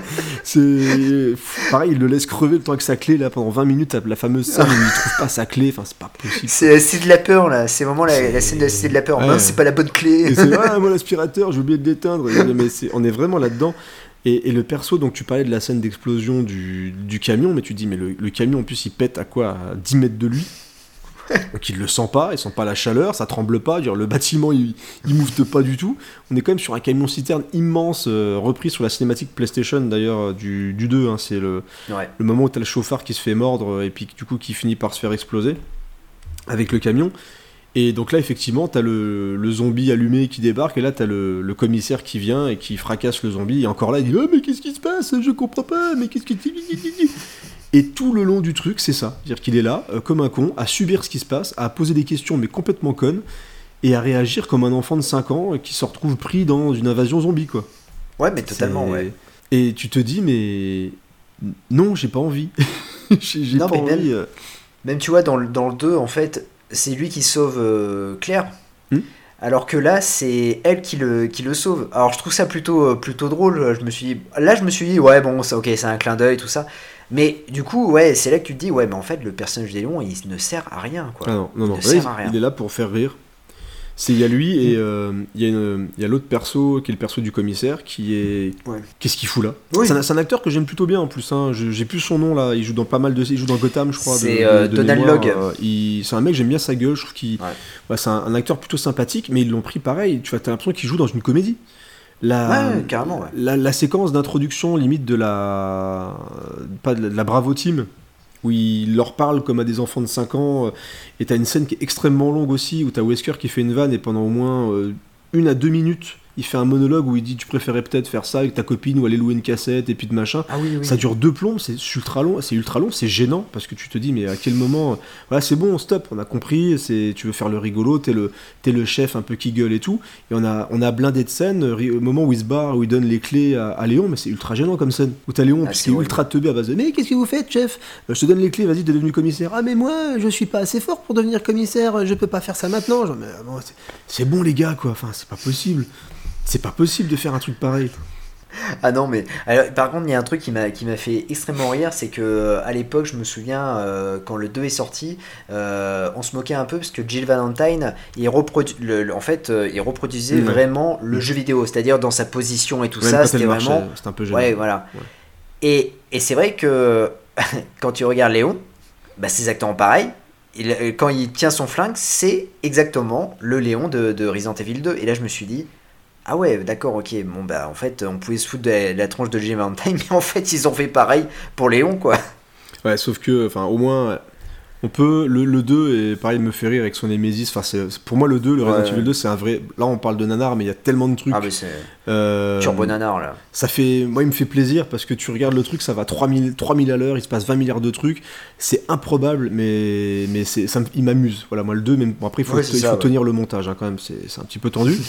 Mais au moins, Jill Valentine, tu te dis, voilà, elle a sa jupe machin, elle marche comme une. C'est un peu teubé, mais au moins, quand elle arrive, elle est un petit peu badass, elle tire des balles, et au moins, voilà, elle est là, elle est présente, et c'est une, une vraie héroïne, quoi. Parce que là, enfin, là comme on l'a dit, l'autre, elle n'existe pas. Euh, elle n'existe clairement Ah pas. non. Et, Clairement. et Lé- et Léon, on s'attarde beaucoup dessus parce que Léon, pour moi, c'est le, c'est un vrai scandale dans le film.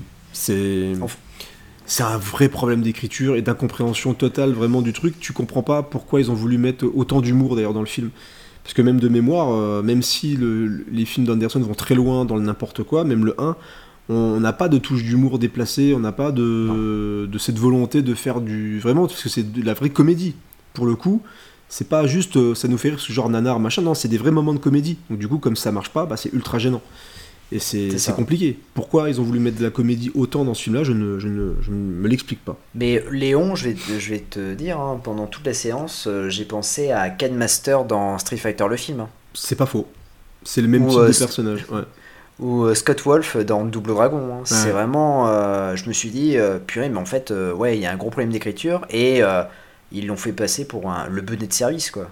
Mais oui, c'est le, dommage. le rapprochement avec Ken Master, c'est hyper, euh, hyper juste parce que c'est ce qui m'avait euh, toujours marqué dans ces trucs-là, c'est que Ryu et Ken étaient vraiment devenus des petits brigands de merde qui faisaient des vannes et lui était ça. vraiment, euh, il savait même pas se battre. Enfin, c'est assez honteux. c'est ça. Et donc là, on est ouais, face à un gars qui, euh, qui, est, qui est flic, mais qui sait pas utiliser une balle, enfin, il sait pas utiliser de flingue, c'est, il est con comme une porte, comme je l'ai dit, et c'est.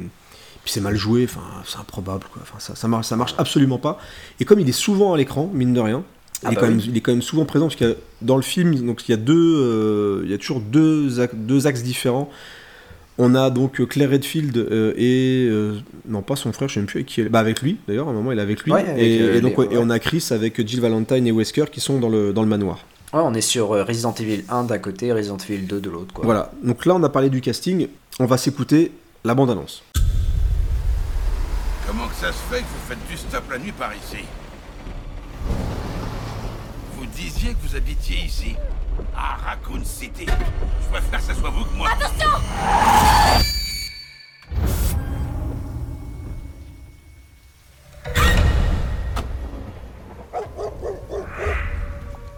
Vous êtes où?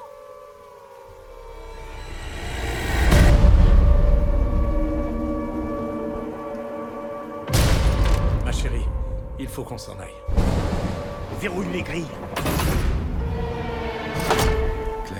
Pourquoi t'es là Toute cette ville a été empoisonnée. Si on n'arrête pas ça, ça pourrait contaminer le monde entier. Alors, on y va? On y va.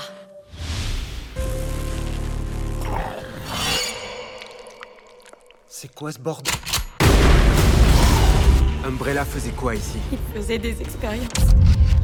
C'est le travail de toute une vie. Je ne le donnerai à personne.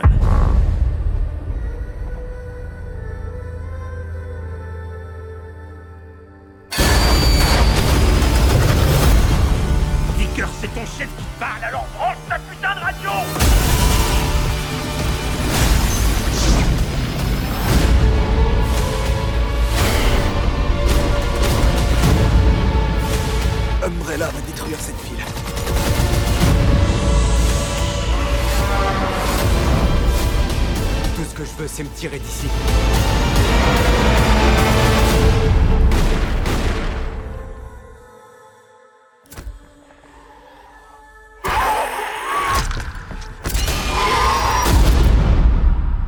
Alors maintenant qu'on s'est fait plaisir avec la bande-annonce, j'ai écrit un petit pitch. Est-ce que c'est bien, est-ce que c'est pas bien? Vous allez me dire c'est peut-être mieux que le film, je ne sais pas. Dans tous les cas, pour ceux qui n'ont pas vu le film et qui n'ont pas lu euh, que ça racontait, je vais vous expliquer un petit peu ce qui se passe dans Resident Evil euh, Welcome to Raccoon City. C'est long comme titre de merde en plus. C'est long, ouais. Alors, désertée par l'entreprise pharmaceutique Umbrella, la petite ville de Raccoon City n'est plus que l'ombre d'elle-même et semble rongée par un mal étrange qui contamine ses habitants. Prévenu par un lanceur d'alerte que des trucs louches se passent par là-bas, Claire Redfield revient pour enquêter des années après avoir quitté la région et son frère Chris, avec qui elle a été élevée à l'orphelinat. Devenu policier et alors qu'il prend sa sœur pour une complotiste, Chris n'aura d'autre choix que de croire sa sœur quand il se retrouvera avec ses collègues Jill, Wesker et Léon confrontés à une horde de zombies qui vont mettre la ville à feu et à sang. Voilà en gros ce que raconte euh, le film. Euh, maintenant, on va vous donner notre avis, même si on a commencé euh, un petit peu à déflorer le sujet avec les personnages. Et je vais te laisser l'honneur de, de nous dire vraiment en gros ton ressenti. On l'a compris, t'es pas ultra fan de Resident Evil, mais est-ce que tu peux un petit peu plus rentrer dans le détail donc du pourquoi tu n'as pas aimé Resident Evil Je ne dirai pas la suite, c'est trop long. Euh, c'est un bon titre, ça, de, de Resident Evil. Je ne dirais pas la suite, c'est trop long. Ça, ça peut être pas mal pour le numéro 2. Euh, non, alors, écoute, euh, j'ai pas aimé. J'ai pas aimé. Oh. ouais. Ah, c'était la surprise, hein. Ah ouais, franchement. Non, parce que con- concrètement, en fait, j'ai été vraiment déçu parce que je me suis fait piéger par les critiques, tout simplement. Et euh, je m'attendais vraiment à, à voir un film. Enfin, pour moi, un Resident Evil, quand tu joues au jeu Resident Evil, c'est déjà, t'as un minimum peur, quoi. Hein, J'ai toujours l'image de Resident Evil 2. Enfin, j'avais au départ, j'avais la démo sur, euh, sur PlayStation. Mhm. C'est la démo où t'as Léon euh, qui tire sur les, sur les zombies et en fait. euh, T'es euh, en, en position beat'em all et, et ça foutait vraiment la, la pétoche. Là, en fait, pendant tout le film, ils essayent de, de- de faire des jumpscares euh, à 3 francs 6 sous. Et, euh, mais ça marche pas, quoi. Déjà, euh, d'une. Et encore, c'est pas le gros problème, quoi. Le gros problème, c'est les personnages, c'est ce que sont devenus les, les persos, quoi. Quand tu vois, t'as Albert Wesker qui, qui balance que des blagues et qui est super gentil. En fait, t'es même malheureux qui- Ouais, qui, qui, qui meurt, quoi. Tu te dis, euh, bah, ah bah non, bah, je l'aimais bien, lui, euh, voilà. Et puis, euh, on parlait de, de Léon Kennedy. Et, et aussi cette histoire où les mecs, franchement, si vous voulez adapter un Resident Evil, vous voulez reprendre les mêmes personnages, il n'y a pas de souci. Par contre, ne modifiez pas l'histoire du coup, parce que là, c'est vraiment pourri. Le fait que, euh, comment dire, que Chris Redfield soit pote avec William Baskin, moi, ça, enfin voilà, déjà, ça, je me suis dit non, c'est une grande blague, mais c'est pas possible. Et euh, encore lui dit, ouais, euh, c'est un peu comme mon père. D'accord, ok. Bon, bah. on est mal parti. Euh, et puis euh, le, fait aussi que, enfin je sais pas, dans le jeu, euh, Claire, elle met du temps à, trouver son, à retrouver son, son frère, alors que là, bah, elle sait où il habite, vas-y, elle rentre par effraction, elle lui pique sa moto, il s'engueule et tout ça.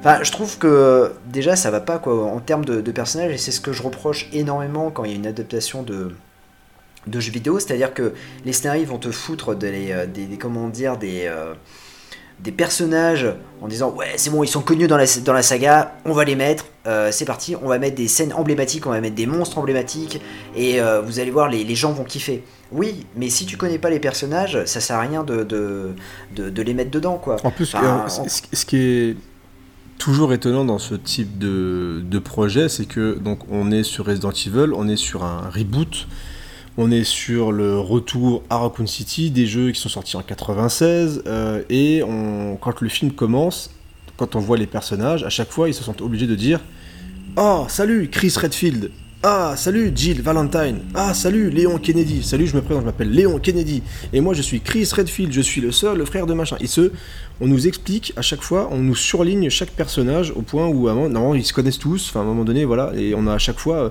ah salut Chris Redfield, comment vas-tu? Enfin, non, c'est pas, pas possible, c'est pas naturel du tout. Donc on a vraiment euh, tout le temps cette façon de surligner les éléments, euh, les éléments vraiment pour qu'on comprenne entre guillemets. Ouais, ouais, c'est ça. Alors, en plus, euh, le, le fait que, tu vois, euh, Chris Redfield, il ressemble un peu au personnage de Oui, jeu vidéo, tu ouais. vois. Il y, a que Léon qui, qui, qui merde un peu, parce que c'est vrai que je l'avais pas reconnu, et, euh, Et quand j'ai entendu son nom, je fais ah bah, ok, bon bah on va voir ce que ça va donner. Mais non, mais j'ai, j'ai- et puis j'ai pas aimé le- les gros coups de coude. C'est-à-dire que là on est vraiment dans le, le- le clin d'œil, mais d'un mec à côté de toi en disant Eh regarde, t'as vu ce qu'on a fait? Eh c'est eh, c'est quand même fidèle, hein Hein, on, va, on vous fait plaisir, on vous a mis une, une scène de euh, Code Veronica, vous avez vu les mecs? Ouais, Et et puis je me là, suis dit, copier-coller. bah, hein, ouais. je me suis dit, bah ouais, et alors? C'est incohérent, il n'y a aucune cohérence dans ton truc. Alors, je veux bien que tu me la mettes celle-là, mais Oh, bon, un euh, projecteur c'est pas- Regarde, on appuie sur le bouton. Oui. Hop, scène de code Véronica. Sympa. Hop, euh, Ah le- ouais, non. puis t'as le gros sourire de, l'acteur qui rigole. non, mais tu me dis, mais on s'en fout. Enfin, franchement, c'est. vraiment pitoyable. Euh, t'as la scène de l'hélicoptère, là, t'as le pilote Visker euh, qui, euh, qui, comment dire. Enfin, techniquement, t'en as besoin de, de, ce, de, de, de ce pilote, quoi, à un moment donné dans le jeu. Et, et là, il crève comme une merde. Je sais pas pourquoi ils vont, Désolé. ils vont en hélico en plus. Mais- Ça En fait, je Ça a l'air vachement Non, accessible, co- quoi, en plus comme. euh, Oui, voilà, euh, c'est même pas dans les, enfin c'est même pas dans les montagnes et tout ça, mais même moi, je, je me suis dit, ok, ils vont dans le Man- Manor Spencer, ok, très bien.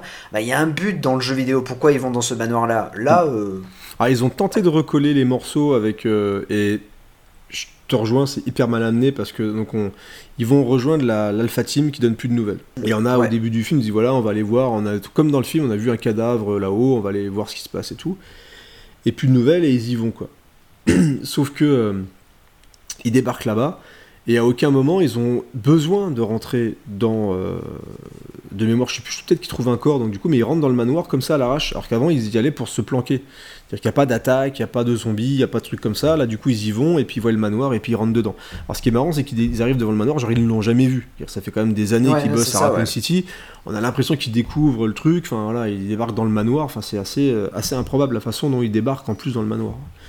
Euh, c'est un peu, un peu particulier. puis non, mais puis même euh, cette idée de, de reproduire pratiquement scène par scène, euh, le, le côté du, du man- enfin le Resident Evil 1 avec euh, avec le manoir, je trouve que ça c'était ridicule quoi, parce que Enfin, il faut pas oublier que Resident Evil, c'est une série B, quoi. C'est-à-dire que quand tu, tu joues à Resident Evil, tu vois l'intro, c'est- c'est c'est- c'est du nanar, quoi. C'est Ah, vraiment, dans le, euh, le scénario, c'est une série Z. Hein, faut... Voilà, c'est carrément une série Z. Euh, donc, euh, du coup, ils se prennent. va- Et puis, bon, dans le film, j'ai l'impression qu'ils se prennent vachement au sérieux en plus. C'est les acteurs, c'est vraiment. Enfin, c'est- c'est c'est pas ouf. Et il y a un truc qui me déplaît énormément, c'est c'est les zombies. Mhm. Parce que pareil, euh, Mad Movies, euh, alors j'avais pas lu les articles, hein, j'avais juste vu les images et tout ça, et je m'étais dit waouh, c'est plutôt pas mal. euh, je, lirai après avoir vu le film, mais déjà c'était plutôt pas mal. Et quand, quand du coup j'ai vu les, zombies, je me suis dit, bah en fait ils ont pris le maquillage de, de la nuit de mort vivant quoi. Enfin c'est Enfin, ils sont pas en blanc et puis, puis basta quoi. Il n'y a, a pas d'originalité, il y a rien du tout. Ouais, je pense qu'il y, dis, a- bah, avait pas, je pense pas qu'il y avait de volonté de faire euh, original, mais c'est vrai que quand tu lis la, la critique de Mad Movies, au-delà de, ce qui m'étonne énormément, c'est qu'on est carrément à des, des- des comparaisons dignes de. alors, ils disent pas qu'il est au niveau. Attention, je vais mesurer mes propos par rapport à la critique, mais on parle de, oui, il a utilisé un truc à la Carpenter. C'est, on sent qu'il est fan de tel truc. On sent qu'il est vraiment fan de, de films d'horreur de- des années 80, 90, etc. Certes, mais euh, au niveau de la gestion, euh, que ce soit de la gestion de l'espace, etc. Enfin, tu, la, critique est vraiment étonnante parce que, euh, alors soit on est, parce que moi je vais, je vais être très honnête avec toi et puis avec vous, chers amis auditeurs. Quand je suis sorti du film, j'étais pas énervé. J'ai pas regardé le film, tu vois, je, je l'ai un peu regardé, alors pas en m'en foutant, mais j'ai suivi ça, tu vois, d'un œil, d'un œil, voilà, je, je regarde Resident Evil, entre guillemets, c'est pas grave, quoi. Parce que j'essaie vraiment de prendre le plus, de plus en plus de recul devant ce genre de truc. Parce qu'à chaque fois, on nous promet monts et merveilles, mais tu, voilà, il faut, je prends un peu de distance. Et quand je suis sorti, je discutais avec mon pote, justement, alors qui était lui, pour le coup, qui rejoint vraiment la plupart des gens sur Twitter et qui ont vraiment euh, massacré le film et tout. Il était sorti énervé, ouais, c'est de la merde. Euh, ça pue le fond vert, euh, c'est géré n'importe comment, c'est écrit avec le cul, enfin tout ce que tu veux. Et je sais pas, quand je suis sorti, je parlais avec lui, je dis écoute, enfin, j'ai, c'est mieux que chapitre final. Je me dis voilà, je me suis senti moins agressé. Et je trouvais qu'il y avait des trucs qui, qui, qui fonctionnaient quand même. Je reviendrai dessus un, petit peu après, des trucs qui fonctionnaient quand même un petit peu. Donc je suis pas sorti vénère, Et c'est en fait c'est en en parlant au fur et à mesure, c'est-à-dire qu'en parlant avec euh, toi, en parlant avec lui, euh, tu, tu vois qu'il y a plein de trucs qui vont pas. C'est clair et net quoi. Il y a des Léon, dire, rien que si tu te fixes là-dessus, tu te dis c'est pas possible en termes. de- je pense vraiment qu'en termes d'écriture, ça a été super vite. Et que, euh, Ah et, et que le mec, ok, bah, il le dit d'ailleurs dans l'interview, il a pas joué à tous les Resident Evil, enfin il s'est renseigné, il avait joué à quelques-uns, je crois. euh, euh, je crois surtout à l'époque, alors il dit Resident Evil 4, ce qui me fait peur s'il a, il a mis Léon comme ça, quoi, mais. mais tu te. Voilà, tu, tu sens que le, le mec, entre guillemets, il a presque fait ce qu'il pouvait avec le temps qu'il avait. Et en termes de, mise en scène, moi je jetterai pas tout. Euh, je trouve qu'il y a quand même des scènes. L'intro euh, dans l'orphelinage, je trouve qu'elle fonctionne un petit peu. Il y a une tentative de faire euh, quand même quelque chose d'ambiance avec la caméra qui se déplace dans l'orphelinat, avec. alors j'ai plus le prénom, mais la, la, la fille euh, Ah, c'est difforme, Lisa, Trevor. Lisa, Trevor, ouais. Ouais, Lisa Trevor, qui vient donc du remake. En plus, c'est quand même un gloubi-boulga. hein. C'est, euh, ils ont pris Resident Evil 1, remake de Resident Evil 1, Resident Evil 2, Code Veronica, des trucs de Resident Evil 3. Enfin voilà, Ah ouais, non mais. vous secouez un petit peu le tout et puis vous, vous obtenez un petit peu ça. Et, et le, le- enfin, pareil, le personnage là, au final, qui, enfin, il est un peu utilisé n'importe comment. Mais, mais voilà, je trouve qu'il y a des, quand même des tentatives de faire un, un vrai film d'horreur. Après, il se plante sur plein de trucs. Il y a quand même des scènes que j'aime bien. euh, la scène qui est la scène de gunfight dans le noir, je trouve que c'est Ah plutôt. ouais, ouais. Je trouve que ça va. Après, la scène du briquet, moi j'avais mon pote qui me disait Ouais, mais d'accord, c'est rigolo, mais euh, on a déjà tous vu c'est la scène du briquet où le mec il apparaît à côté de toi et tout. Donc euh, il y a cette volonté de mettre le briquet qu'on a dans le jeu aussi, où tu vas te balader avec le briquet dans le manoir et tout. Il y a. il y a quelques idées, entre guillemets, qui sont, je trouve, plutôt efficaces. Les gunfights, il y a un moment, il y a une scène, la première scène d'attaque dans, dans le manoir, je la trouve pas dégueu. Euh, où tu commences à voir, où tu à être submergé par les zombies, où tu vois qu'ils se font choper, il y en a qui se font tuer et tout. Je trouve quand même qu'il y a des scènes qui, qui fonctionnent. Après, euh, c'est, je sais pas que c'est indéfendable, mais toi c'est compliqué de, de dire voilà, je, je vais vous dire de regarder Resident Evil parce que globalement, il y a déjà il y a mieux à faire de votre temps. Voilà, euh, faut, faut quand même dire ce qui est. Après, si vous êtes fan de, je, sais pas, je, en fait, j'ai pas envie d'être méchant sur euh, sur Resident Ah, Evil autant que que certains l'ont été. Tu, tu as totalement raison. hein. Euh, après, euh, c'est vrai que je, mais je pense que les gens ont été méchants parce que, euh, comme je te dis, on, le- on leur a bourré, le Ouais, ouais, en, disant que ça allait être hyper fidèle, que ça allait être meilleur que les, les films de Paul Anderson. Enfin, moi, je me souviens de, de certaines, euh, comment dire, euh, de certaines interviews du, du Real où, euh, qui disaient non, mais on va faire mieux que, que Paul Wes Anderson, on va vraiment faire un Resident Evil. Ouais, d'accord. Après, de, de- de- de mémoire, dans l'interview de, je, je crois qu'il dit qu'il aime bien le film d'Anderson. euh, je crois, hein, de, je crois avoir lu qu'il est, qu'il n'était pas Ah oui. anti. Voilà, tu vois, c'est. Non, non, il aime, il aime bien le. Je crois qu'il aime bien le 1, tu vois. euh, mais comme, comme beaucoup, hein, parce que le 1 est. Il est ce qu'il est, mais c'est vrai qu'il sortait un peu du lot par rapport aux autres. Et. euh, mais c'est- très compliqué. Moi, honnêtement, quand. À un moment donné, je me suis dit, c'est pas possible. Je regarde un Asylum où euh, c'est un film de Uwe Ball, quoi. C'est House of the Dead, quoi. Je, je, voyais pas le. Me disais, c'est pas possible. Et le pire, c'est comme on, on en avait discuté avec Gray juste avant sur le budget, et euh, il m'avait dit, ouais, ça coûtait 25 millions. Honnêtement, j'ai eu pitié du film. Je me suis dit, ah ouais, putain, les pauvres. La scène d'hélicoptère, ok, elle est foirée, mais ça coûte 25 millions. Donc c'est pas. Voilà. Putain, quand j'ai vu les box-office. Parce qu'en plus, je lui ai envoyé un message parce que. euh, il y avait une, comment dire, une prévision de box-office, il était à 11,9 euh, millions. Et euh, je lui ai dit, bah ouais, il va être à 11,9 millions. Il m'envoie un message, je fais, ah bah merde, ils vont faire une suite. Je fais, bah ouais, mais je fais ça, je fais, ouais, bah, le budget est de 25 millions, c'est un super week-end pour eux, quoi. Quand j'ai vu que, déjà dû, le budget de 40 millions, mais qu'il se prend une claque à 5,3 millions, un truc comme ça, je me Ouais, suis c'est ça. ah, 40 millions. Et c'est là en fait où, où je me suis dit, tu vois, j'ai pris du recul, je fais, ouais, pourquoi j'ai eu pitié? Parce que c'est c'est 40 millions et ils ont réussi à, à- à foirer les Non. effets spéciaux. Non, mais 40 c'est millions, pas possible. c'est 40 millions, c'est tendu. Et le, le tyran, par exemple, à la fin, tu. ah, tu- le- C'est le seul truc qui est bien fait, quoi. Ah, le tyran, on va dire, trouve- ah non, pour moi, c'est le pire. hein, Ah ouais juste- ah, justement, ah, ah, non, le, tyran, il est dégueulasse, quoi. C'est, ça m'avait déjà choqué dans la bande-annonce quand il est accroché au plafond, que tu vois la tête du tyran. On dit, mais c'est pas possible, en full image de synthèse comme ça. En plus, ils font. Il y a un effort de fait, je trouve. de- Alors, même si, euh, ouais, franchement, le. quand ils nous reproduisent la première attaque de zombies de Resident Evil, franchement, le, c'est un peu. Alors, le, le problème quand tu fais ça, c'est qu'automatiquement, pour moi, c'est, faut, pour moi, il faut pas faire ça. Euh, une scène aussi iconique, c'est non, il faut le faire autrement, ou il faut que tu fasses autre chose. Et justement, je trouve que Paul Anderson avait été malin dans son premier euh, Resident Evil, c'est que le premier zombie qu'on voit, c'est celui avec le pied tordu avec la hache. Ouais. Et donc il s'est un petit peu éloigné, au moins voilà, il a fait une, appar- une- une apparition pour moi de zombie qui est assez efficace.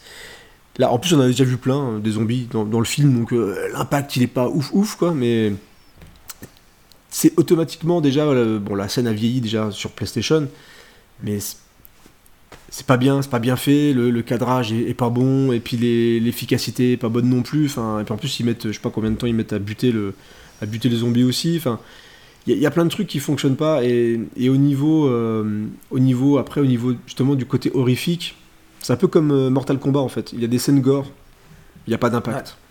Non. Il y a du sang, il y a des trucs, mais, il y a- mais, mais encore une fois, on est sur des films qui ne maîtrisent pas, je trouve, leurs effets, euh, leurs effets horrifiques ou leurs effets gore au, au point où tu ne, tu ne ressens pas en fait les véritablement les moments de tension, même s'il y en a certains, comme j'ai dit, la première attaque, moi je la trouve efficace, et le début, je trouve que ça passe.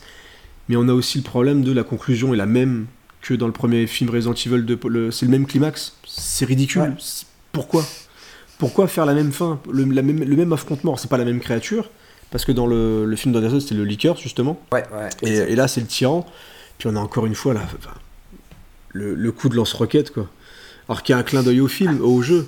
Mais on a un coup de lance-roquette à la Chuck Norris dans Invasion USA, déjà. c'est Ah, un ouais. bout portant. Puis, alors, personne n'est touché, hein, ils sont juste à côté du truc. Le mec, il balance son coup de lance-roquette avec sa punchline de merde, quoi.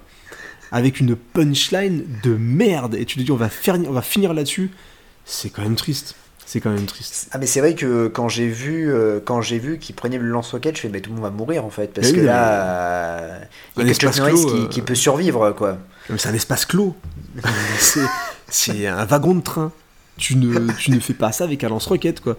Surtout quand t'es juste à côté. Enfin, c'est c'est pas possible de faire un truc pareil. Et ça, en plus, ça m'a bien fait chier que ça soit lui, qui est le bouffon de service, qui disparaît pendant je sais pas combien de temps. Et bon, ils sont tous dans la merde. Et du coup, ce qui fait que la scène, en plus, c'est pas forcément si longue que ça.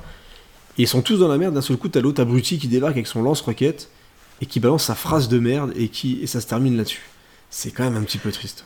Ah mais moi j'ai trouvé la fin vraiment super triste parce que même il y a une réplique où je me suis dit ok d'accord en fait c'est vraiment écrit avec le cul et euh, il savait pas quoi dire. C'est quand t'as T'as Chris et, euh, et Claire qui sont assis, donc euh, Ah là il y a Chris qui Ah, est blessé ouais, et elle dit ouais, euh, ouais, ouais. donc euh, il, est, il est super content de la revoir, il fait ah je suis content de te revoir, il fait ouais j'ai piqué ta moto. Et il fait et tu- là tu vois la tête de l'acteur donc tu là tu te dis ok tu sais pas jouer. Mais en plus il fait ça il fait ah, bah c'est pas grave. Et je me suis dit mais mais pourquoi? Mais pourquoi bah, pourquoi on n'avait pas besoin de d'avoir ça comme réplique quoi? Alors au-delà, au-delà de ça, moi ce qui, parce que du coup elle était tellement pourrie, celle- je, je regardais la petite fille à côté. La petite fille du coup qu'ils ont, t'as la petite fille à côté qui vient quand même de perdre sa mère,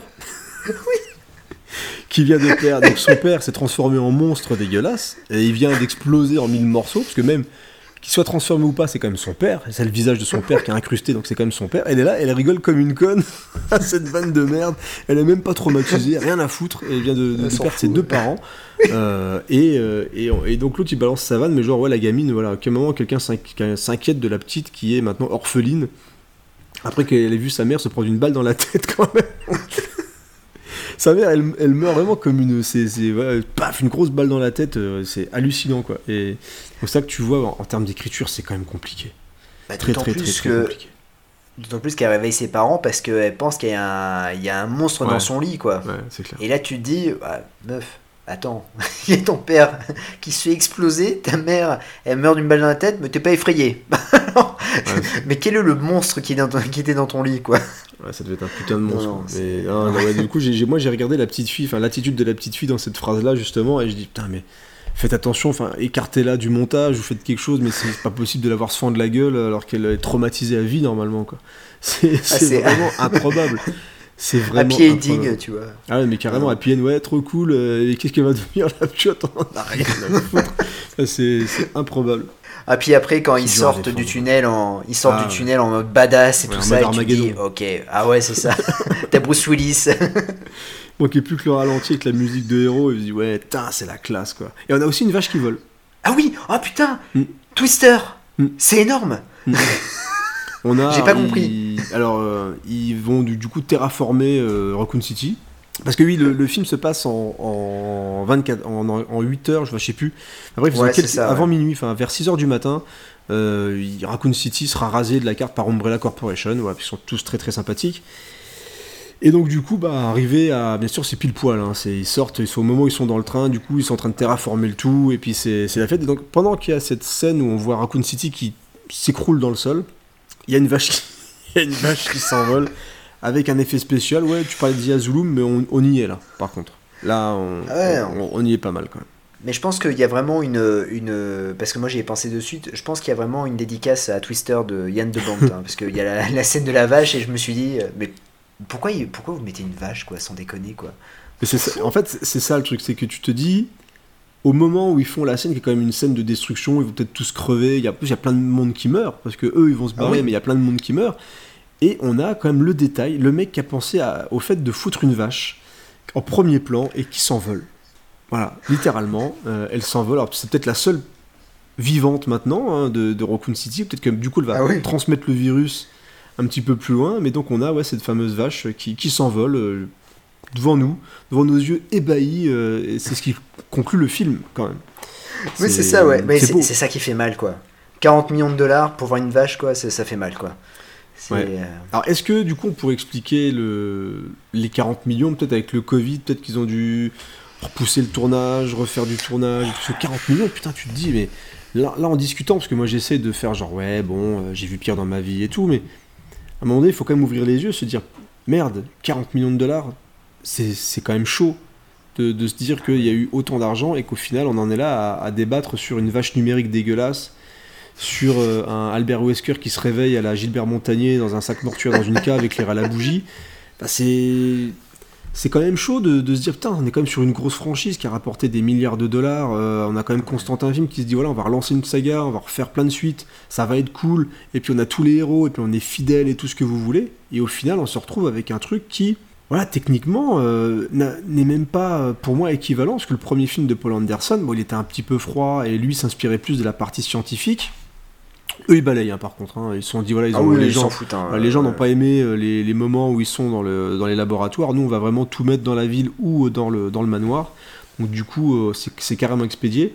Donc, euh, le premier film d'Anderson, techniquement, je trouve qu'il se tient même, euh, même mieux, quasiment. Ouais, ouais. Quand tu regardes euh, par rapport à Ah non, mais- c'est quand même chaud. Et puis même, je crois que ce, le, enfin, les films d'Anderson, on en parlait en off, mais euh, je crois que c'est, c'est entre 20 et 40 millions quoi, euh, de dollars le, le budget. Quoi. Et, tu, tu, et, et finalement, tu crois qu'il a fait plus? C'est-à-dire que tu crois que le film a coûté entre 70 et 100 millions? Et quand tu, tu vois le budget, tu fais Ah ouais, mais quand même, bon, c'est moche, mais bon, euh, tu, tu sens que le mec, il est pas, il est pas novice, quoi. C'est-à-dire qu'il a, il a de l'argent. euh, c'est un bon il va- technicien. il- quoi. voilà, c'est un bon technicien. Là, c'est vraiment une catastrophe, quoi. C'est, tu te dis 40 millions, tu les vois pas. Euh, et en plus, le pire, c'est que, je sais pas si ça t'a marqué, Nova et Grail, euh, ça nous a, ça nous a vraiment marqué, c'est le texte euh, introductif, quand ils te disent qu'en fait, euh, bah, il y a plus personne, enfin, un peu beaucoup de personnes à Raccoon City, et euh, c'est que, que des pauvres. Et là, de suite, tu vois, je me suis dit, j'ai pensé, euh, pensé aux 25 millions, je fais, ah bah ouais, c'est parce qu'en fait, il va pas avoir beaucoup de monde dans Raccoon City parce qu'il n'y a pas beaucoup de budget. Merde, Ouais. 40 millions, quoi, ils auraient pu foutre des matchs de synthèse, quoi. Alors, c'est intéressant parce qu'en plus, Raccoon City, euh, ouais, c'est vide. Il a personne. City, Il y a, alors, niveau ville fantôme, ça se pose là, quoi. C'est, Ah ouais. dire, le, quand t'as le camion qui débarque, en plus, tu fais, ouais, genre, euh, qu'est-ce que vous voulez foutre à Raccoon City, viens plutôt avec moi. Puis bien sûr, t'as la fameuse scène de la main sur la cuisse, tout ça, c'est. Ouais. Niveau cliché, je pense que ça se pose quand même pas mal là. Et, Raccoon City, à part effectivement des gens un peu chelous qui ferment les volets quand tu passes parce qu'ils aiment pas les étrangers, et, euh, voilà. Et en plus, tu les. Donc, ils se sont transformés. Donc, vraiment les mecs, ils ont une tronche pas possible. Enfin, ils commencent à avoir une sorte de dégénérescence physique et tout. Tu te dis déjà pourquoi ils restent encore là? Pourquoi ils vont pas chez le docteur? c'est quand même. Ils, ont, ils boivent de l'eau polluée depuis des années, mais genre, ils perdent leurs cheveux, ils trouvent ça normal, quoi. Donc à un moment donné, c'est quand même très très étonnant de rester là-bas alors qu'il n'y a plus personne, plus de boulot, plus rien, que tu es en train de crever, quoi. C'est quand même très étonnant. Mais c'est que Raccoon City, tu as souvent des plans aériens et tout, mais tu te dis, ouais, il n'y a, a, personne qui. Ouais, c'est ça, ouais. Il y a quand même des gens, même dans une ville fantôme, qui, où ils font des trucs. Là, on a quand même une, on a quand même une ville où je pense que les seuls qui vont au bar, bah, c'est les flics. T'as quand même une scène dans un diner, bah, c'est tout, c'est toute l'équipe qui se font la gueule et qui picole et qui mange des, des burgers. Enfin, c'est c'est fou. Tu dis, ils doivent se faire vraiment chier, quoi. Parce que ils ont personne à arrêter. Il y a, voilà. Euh, tu te dis, mais c'est pas possible. Même l'équipe de Stars, hein, ils doivent se dire, bon, bah. En plus, ils, ont quand même un pur commissariat. Enfin, je dirais, ah oui, oui. Ils, ont vraiment reproduit. Ils sont quand même fait chier, toi, là-dessus. Ils ont fait le commissariat, t'as les plans et tout. Enfin, tu vois qu'ils ils ont quand même essayé de bosser des, endroits vraiment du, jeu vidéo pour essayer de coller vraiment à la réalité. Les, plans sont vraiment faits pour que tu dises, ah ouais, là c'est le, c'est le commissariat de, de, Resident Evil 2, c'est quand même cool, et tout le hall d'entrée, la statue derrière, enfin voilà, ils sont quand même fait chier. Et il y a personne dans Raccoon City, quoi. Enfin, c'est... Non, mais même, même dans le commissariat, il y a, que, y a que le casting, quoi. Il y, a vraiment personne, quoi. Ah non, et puis il se fait bien chier, d'ailleurs, il, bah, il, s'endort et puis il écoute euh, Crush de, je sais plus comment elle s'appelle, là. Ah, pareil, les, choix musicaux. Euh, ah. Pour surligner le fait que t'es en 90, euh, bravo les mecs. Hein. Oh putain, eh, les mecs, ils sont forts, quoi. Si on n'avait pas compris, euh, franchement. Euh, ils ont, ils ont, pris la compile M6 Music 1996. Euh, enfin, de Charlie Lulu. Ah, mais c'est vraiment le Hit Machine. ils ont mis le Hit Machine des, années 90. Et tu te dis, voilà, c'est bon, on va vous faire comprendre qu'on est en 98. Enfin, les mecs, c'est bon, on n'a pas besoin de ça. Quoi. Vous mettez juste au début, effectivement, 98, 2-3 détails. Après, tout le long du film, ils se battent avec des mitraillettes, euh, avec des zombies. Enfin, c'est pas la peine de nous mettre des trucs, euh, un Walkman, tout ce que tu veux. Enfin, c'est bon, les gars, quoi. Le, côté ah nostalgique, quand nous écoutons Crush, en plus, enfin, merci. Tu peux quand même. Euh, t'as Léon Kennedy qui est là avec son casque, il écoute, il écoute Crush. Enfin, je sais pas, quoi. Enfin, soigne un petit peu ta. Et tout le long, t'as des extraits comme ça de musique pop de merde des années 90. Bravo. Ouais, ouais. Et, il en plus, il t'augmente le son. Ah euh, ah et tu dis, ouais, bah c'est bon, on a compris. Euh, on, a, on a compris, on n'a pas besoin d'utiliser une application pour savoir quelle est la chanson. ah, Shazam, tiens, ah, génial. Shazam, ah, ouais, ils ont respecté oh, bah, oh, bah, Crush, oh, bah super, 98. C'est super choix. Ah, c'est vraiment un film de 98, c'est vraiment un super choix. Ah, c'est. Ouais, enfin, ça fait partie encore des défauts. J'ai essayé de défendre un minimum le. Mais il y a trop de bâtons. Il y a trop de bâtons pour lui taper sur la gueule, quoi. Et je pense qu'il y a aussi un gros défaut qui fait que même lui, ça n'est pas sorti au niveau du scénar. Il y a trop de personnages. Il y a vraiment trop de personnages. Et on en a parlé des personnages qui sont vraiment fonction, qui lui va servir à faire avancer l'histoire à tel moment, euh, lui va servir à crever uniquement à tel moment. Le commissaire, franchement, il sert à rien, quoi. Le, le, commissaire, il sert à rien. On a donc le, professeur là qui, qui, parle, là, qui est en plus. Il, ne sait même pas où il a été enfermé d'ailleurs, il se retrouve enfermé là. Bah non, mais. Voilà, il est, enfermé. Je suis enfermé.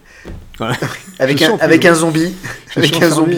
Comment le mec a été contaminé là-dedans, on sait pas. Donc du coup, il est, il est enfermé avec un mec contaminé. Bien sûr, le mec contaminé se réveille au moment où il a fini de tout déclarer.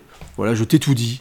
Maintenant, tu me libères. Oui, oui, j'arrive. En plus, il, se fout de la gueule de Léon, mais tout le long, quoi. Genre, t'es un branque, t'es un gogol, qu'est-ce que tu fous là? Et là, tu vas, ouais, t'es méchant, vas-y, arrête de me parler comme ça, c'est pas sympa, moi je fais mon boulot, enfin, c'est pas possible. Vas-y, je suis en train de crever, ouvre-moi la porte, quoi. c'est quand même pas possible. En plus, il a un gun, il tue même pas le zombie, enfin, c'est pas possible. Ah Merde. c'est une catastrophe. Merde, faites ah, un effort, quoi. Respectez-vous et respectez-nous. je sais pas. Ah non, Léon, c'est un scandale. Donc je pense vraiment qu'il y a trop de persos, ce qui fait que bah, t'en as plein qui servent à rien, t'en as forcément certains qui sont plus intéressants que d'autres, et t'as des persos sacrifiés. Donc euh, au final, si c'est pour te mélanger 12 jeux, et puis... Euh, et puis il y a, y, a y a, quand même suffisamment de choses à raconter si tu veux faire un bon film d'horreur et que tu veux même un petit peu partir ailleurs. Rien que le, le manoir, ça suffit. Ah merde, ah oui. c'est ça suffit. Après, tu racontes ce que tu veux à côté, mais fais un film d'horreur dans un manoir, et t'as, dans, dans, le, dans le premier jeu, t'as quand même les zombies, un requin, une plante, euh, une plante carnivore, t'as quand même plein de bestioles qui sont ultra impressionnantes. Et là, même, alors même les chiens, enfin, le chien. Le chien. T'en as ah, parce qu'il n'y avait pas le budget. Il n'y avait pas le budget pour deux chiens. Non mais t'en as un quoi. C'est. Enfin.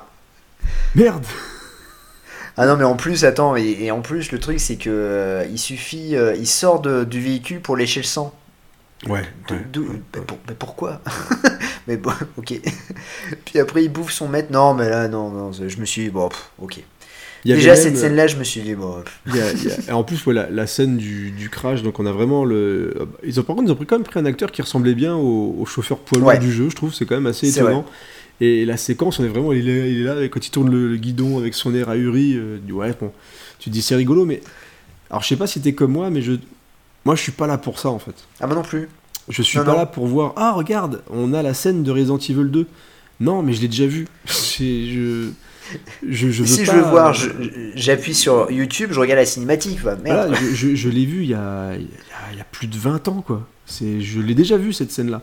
Alors, je suis content, entre guillemets, comprendre un jeu ou adapter un jeu, c'est pas faire du copier-coller de, de séquences. Je trouve que ça n'a Ouais. aucun intérêt. Et en plus de ça, c'est des séquences qui sont déjà cinématiques, donc c'est pas des séquences de gameplay ou machin, on est vraiment sur une pure séquence cinématique où on te dit, voilà, regarde, c'est dans le jeu. Et bah ouais, mais désolé, c'est pas adapter un jeu. Encore une fois, on est, et ça va être la, la partie, on a compris qu'on était pas super chaud euh, à l'idée de, de, revoir le film une nouvelle fois dans, pas longtemps, parce que voilà, même si sur Amazon Prime je suis abonné, je, je dis ça, mais je regarderai peut-être une deuxième fois quand même pour me faire mon avis à 100%. Mais on n'est on n'est pas ultra fan. Je vais, euh, je vais essayer de trouver, de retrouver un petit peu les critiques de nos amis sur, euh, sur Twitter, histoire de, de quand même leur donner la parole, parce que franchement, certains, ça valait le coup. Euh, voilà, et on va justement rentrer dans le point euh, fidèle ou pas fidèle, et rentrer vraiment dans ce qui nous intéresse au niveau de, de screenplay, c'est de ce que donc on parle des adaptations de, de jeux en film ou vice versa. Donc là, vraiment, ce qui nous intéresse, c'est que là, on est sur un film adapté d'un jeu vidéo. Et est-ce que pour toi, du coup, si on laisse de côté la qualité, parce que parfois on peut avoir quelque chose de fidèle mais torché avec le cul. Est-ce que pour toi, euh, Resident Evil, quand, tu regardes le film, et d'ailleurs tu as même l'exemple de Greg d'ailleurs de Nanarologie, est-ce que pour lui, malgré ça, tu dis ouais c'est dommage parce que c'est fidèle et tout, ou est-ce que c'est juste c'est nul? Non, non, non, c'est pas du tout fidèle. hein. C'est pas du tout fidèle parce que, en fait, en... le, souci, comme je le dis à chaque fois, c'est en rendant le, le truc trop fidèle, ça, ça devient plus du tout fidèle, quoi. Euh, C'est-à-dire que. euh, Il y a les personnages, ok. Euh, Il y a des cinématiques, ok. Mais c'est totalement incohérent. Et du coup, à partir de ce moment-là, tu te dis, euh, non mais dis-toi, enfin moi personnellement, le, le- le- les, les films de Paul Anderson, euh, attention, hein, euh, mais, mais je les trouve peut-être plus fidèles que, que, que, que, ça, quoi. Disons au moins, on peut pas lui reprocher d'avoir au moins tenté quelque chose. Bah, Bah, après on aime ou on n'aime pas, hein, mais euh, Ouais, non mais tu vois, notamment euh, dans, dans la fidélité, c'est aussi les relations avec les personnages. Euh, honnêtement, ah je que- trouve ouais, la, là, rela- ouais, là c'est chaud. la relation de Claire et de Chris dans Afterlife est pour moi meilleure que la relation de, de- des deux dans, dans ce Resident Evil quoi. Enfin je sais pas, ça fait longtemps que t'as pas vu ton, ton frangin ou ta soeur, enfin je sais pas, tu vas pas l'engueuler quoi. Enfin je... je me dis mais c'est pas possible. enfin je sais pas, c'est, chelou quoi. Et euh, non ouais non pour moi c'est, pas pour moi c'est un, un, un gros raté quoi. C'est, euh, c'est un carton rouge. C'est vraiment un carton rouge dans, dans, dans la fidélité quoi. Potentiel nanar, Non. Alors, je vais, je vais te dire non parce qu'il est pas fun.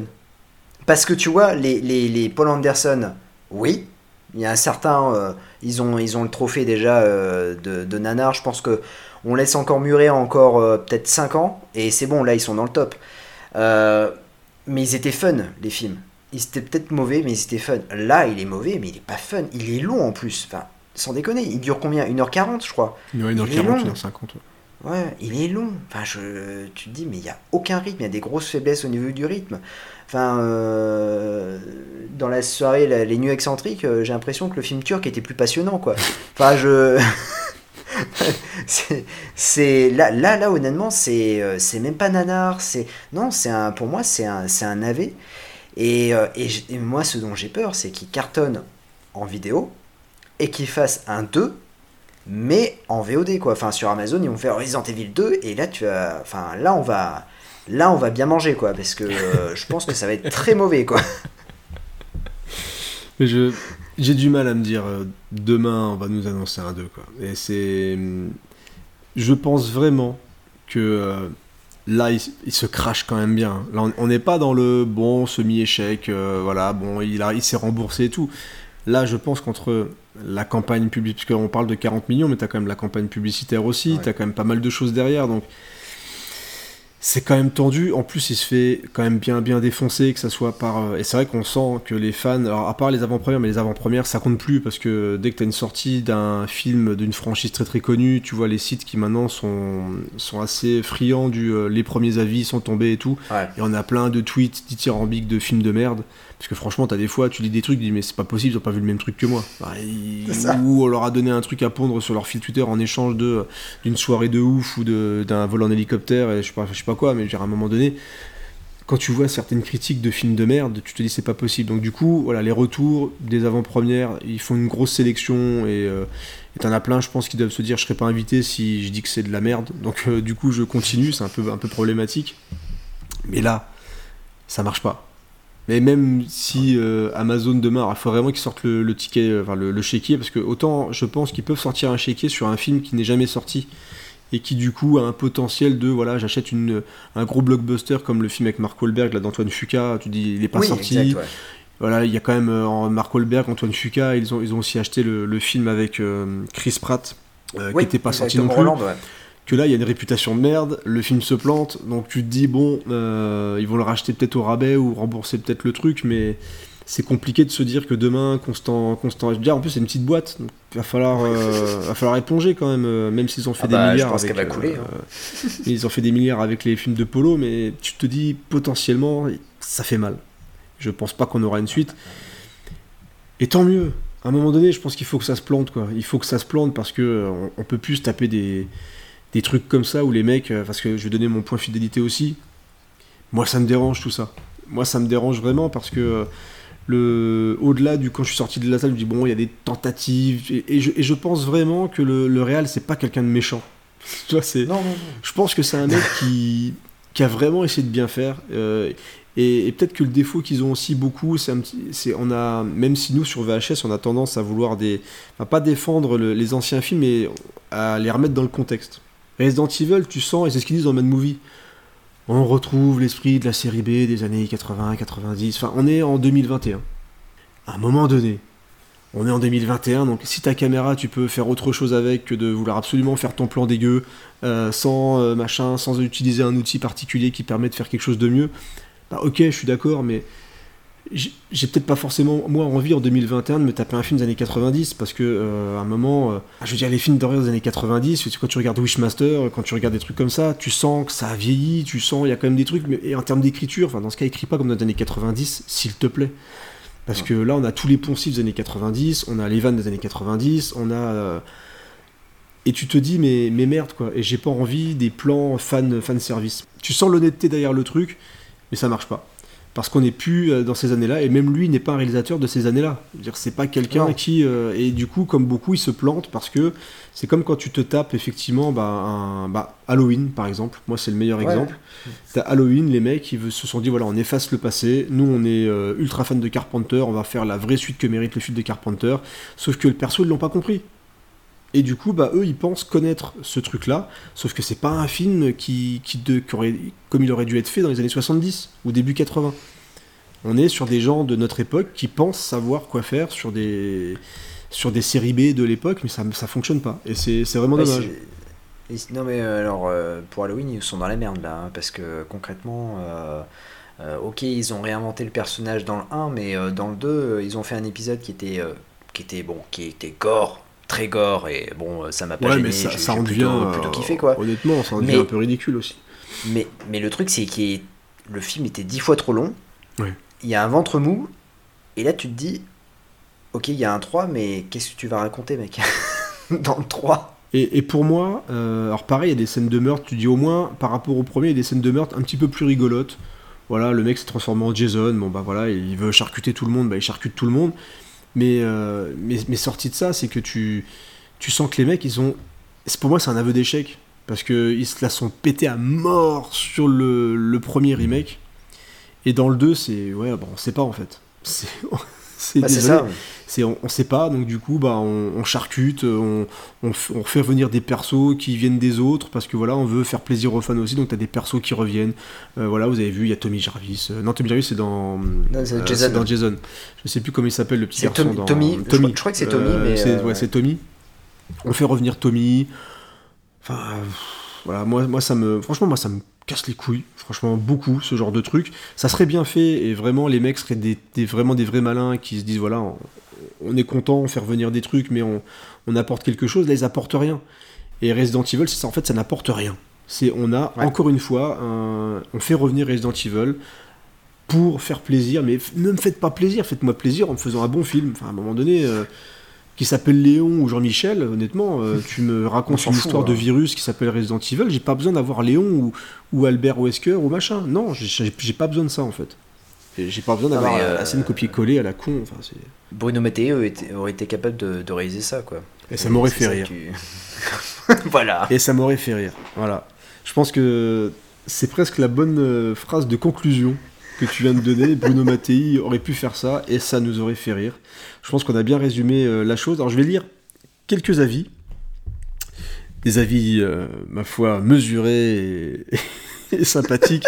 Donc j'espère que Johan, tu n'écoutes pas notre émission parce que tu vas un petit peu saigner des oreilles. Je suis vraiment délai. Je, pense vraiment que t'es un mec sympa. Je pense vraiment que t'aimes bien regarder des films et tout, et que, et que t'aimes bien les séries B. Mais à un moment donné, je, pense qu'il va falloir quand même un petit peu se, re- se remettre en question. Donc on a Tanguy qui dit Alors cinématographiquement, c'est nul. Adapti- adap- adaptivement, je sais pas si ça existe ça, adaptivement. En tout cas, bon, c'est nul. En tout cas, l'adaptation est nulle. Mais c'est un nanar du début à la fin qui m'aura énormément plu. J'estime que beaucoup de personnes attendaient une adaptation fidèle et ont oublié les débuts nanardesques de la saga. J'ai adoré. C'est un, c'est un peu un twist, un, un tweet schizophrène, j'ai envie de dire, sur, sur celui-ci.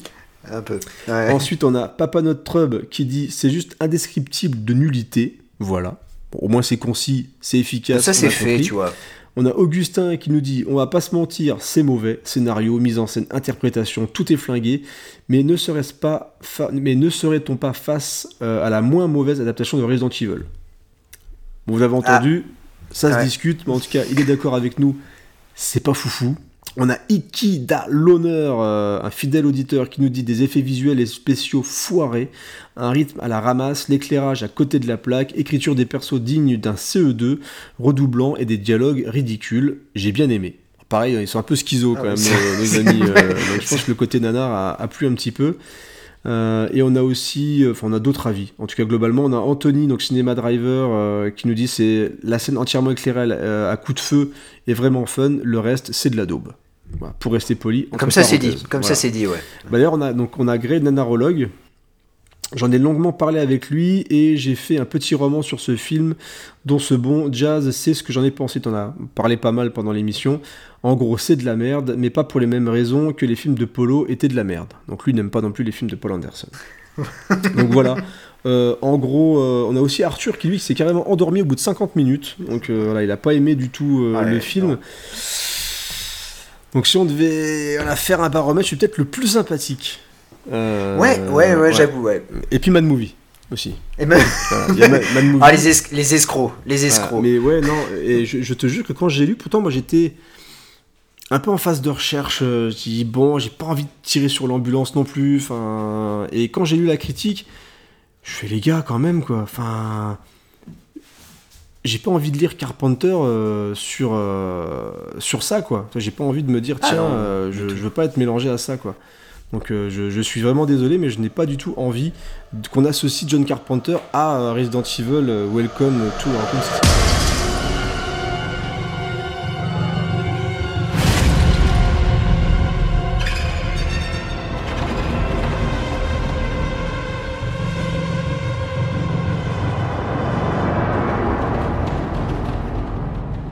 Bah écoute Jason, je pense qu'on a fait le tour du costard, euh, qu'on a taillé gentiment à donc Resident Evil Welcome to Raccoon City, à moins que tu aies quelque chose à rajouter toi sur le film.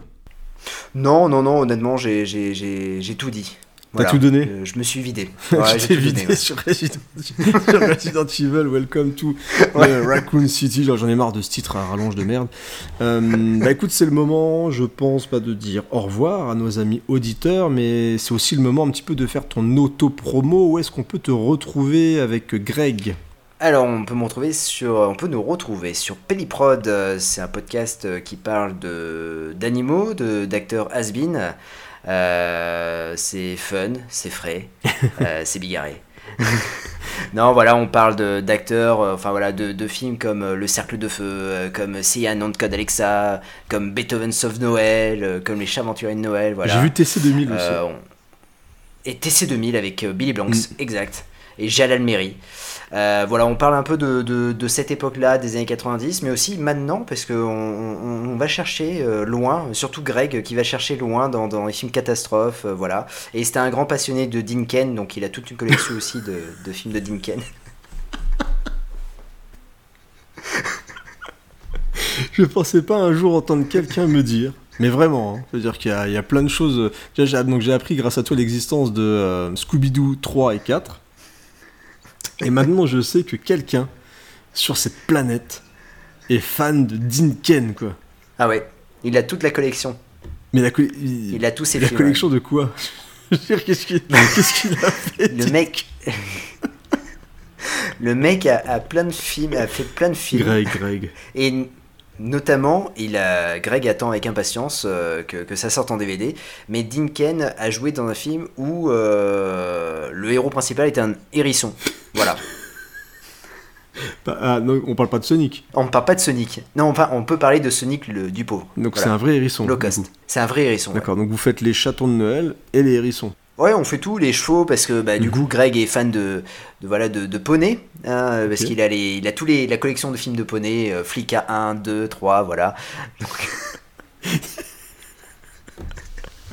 Les poneys flics. Écoute, je- il y, a- il y des fois. Alors, ce qui est bien, c'est que. Il y a des moments, tu, tu penses avoir vu plein de choses. Tu penses avoir. euh, voilà, tu fais les nuits Nanarland, tu fais des, des trucs comme ça. Et à un moment donné, t'as quand même quelqu'un qui, te, qui arrive à te faire découvrir des, des trucs donc tu ne pensais même pas que ça existait. Je pense vraiment que le, du coup, le cinéma animalier est peut-être quelque chose dont j'ai pas ouvri- envie d'ouvrir la porte, en fait. Tu vois, il y, a- il y a des fois des, des trucs qui doivent rester fermés. Et je vais laisser ça à, à Greg, je pense. Du coup, à toi aussi, parce que tu n'auras pas le choix à un moment donné. Ah. Parce que le, donc des films de, de poney flic. Voilà, et Mhm. puis il y a aussi le dernier film qui s'est acheté, c'est. euh, je crois que c'est Le Chien Fantôme. Voilà. Ou c'est un Labrador. Voilà, c'est par les producteurs de Airbud.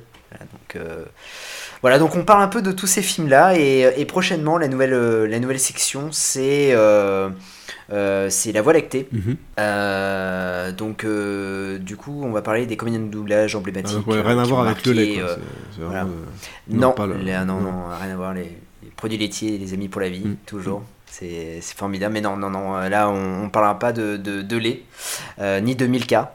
Voilà. euh, ni de Mickey Ways. On ne parlera pas de, de ça. Mais, euh, mais voilà. En tout cas, euh, on a, on a plein, de, plein de, de concepts qui vont arriver et, et on, ça marche bien. Et notamment là, Greg a enregistré une super mission sur Zorro, le masque de Zorro, et sur la BO de James Horner. Donc un super film. Je l'ai revu il y a pas longtemps en 4K justement, et c'est un super film d'aventure. Ça c'est. Ouais, Ouais, ouais, bon choix, très qui- très bon qui choix. euh, franchement. Est-ce que c'est mieux, c'est mieux ou pas qu'un film de Dinken Bah, attends, je n'aime pas Dinken, donc je vais te dire oui. Non mais Din- Mais bon, Greg, je pense qu'il il, Non, hésitera. mais de. On sait à quel moment ça, En va, ça a basculé ou? Je pense que c'est le syndrome Superman, tu vois. C'est vraiment. euh, il a basculé, quoi. Il a dit, bah, je vais acheter toute la collection de Dinken. Il faut, faut comprendre que Greg a 3000 DVD chez lui. Ouais. C'est un vidéoclub et tu trouves de tout. C'est-à-dire qu'il a déjà tous les Steven Seagal. euh, même Ah, donc déjà, déjà ça fait euh, 1000 DVD quoi. Voilà, c'est ça. Et euh, il a tous les films de requins. Voilà. Ah, donc le- ça fait 2000 le- DVD. Ouais. Et les chatons, ça. 500. Et, Casper Van Dien, il a tout de Casper Van Dien. Et le pire, alors là, par contre, c'est la première fois que je, je- je- je rencontre quelqu'un qui est comme ça. Il a même des films, des dessins animés euh, qui, qui, qui sortent directement en DVD. Tu sais, les, les, les trucs Mm. euh, sur la Bible ou les films euh, un peu sur la Grèce et tout ça. Mhm. Bah voilà, il a tout. Voilà. Je sais pas pourquoi, voilà, mais bon, il les a. Mais reste. Ouais, les, chatons, les dessins animés chelous, mais ouais, Dinken, c'est vraiment très très étonnant. Je vais rester bloqué là-dessus. Et Greg, donc, je pense que tu écouteras cette émission, enfin, en tout cas, je l'espère. Et sache que euh, voilà, si tu veux un comité de soutien, euh, si tu as besoin d'une cellule euh, psychologique ou s'il y a quelque chose qui s'est mal passé, n'hésite pas. Vraiment, si tu veux une, une oreille attentive, on peut faire quelque chose. Je pense vraiment qu'on pourrait. On pourrait se réunir à beaucoup et écouter un petit peu ce que tu as à dire. euh, Et je pense que c'est bien que tu fasses du podcast, que tu as besoin d'externa- de- d'externaliser quelque chose. Euh, voilà, c'est Dinken, quoi. Voilà, c'est un fan de Dinken. Très bien. Voilà. Parfait. Euh, bah, maintenant qu'on a fait le tour de, de tes émissions, donc on te retrouve aussi sur Twitter où tu partages beaucoup euh, de. Ouais, sur Fucking Cinéphile, euh, où je, je, je chronique euh, beaucoup bah, de films sur euh, la section Terrible Séquelles, et puis là c'est Touche pas mon année 90 et Touche pas à mon année 80, voilà. Donc où je parle, où je, je parle de films comme Best of the Best, voilà. Voilà, des films qui, qui, font, qui font plaisir. Voilà, donc vous savez où retrouver notre ami Jason, vous savez où nous retrouver, puisque vous êtes là et vous nous écoutez et vous nous soutenez énormément. Donc merci pour les partages, pour euh, tout le soutien que vous donnez euh, à la team VHS. Donc vous avez écouté le nouvel épisode de Screenplay. Comme je vous l'ai dit tout à l'heure, on se retrouvera sûrement euh, bientôt pour tailler un costard à Mortal Kombat, mais aussi pour dire qu'on aime bien écouter Christophe Lambert faire dans le film de Polo, du coup, qui a été pas mal soutenu aussi aujourd'hui. Je pense que Polo, tu peux être content. Voilà, finalement, euh, je pense que tu dois être là à regarder les chiffres de ce nouveau Resident Evil et faire oh, quelle bande de cons. Euh, tout le monde se foutait de ma gueule et bon, moi j'ai ramené des milliards. Lui, il a même pas ramené l'équivalent de mon budget cacahuète. euh, Dans, dans mes films Resident Evil. Donc voilà, Polo, on parlera de toi encore dans pas très très longtemps.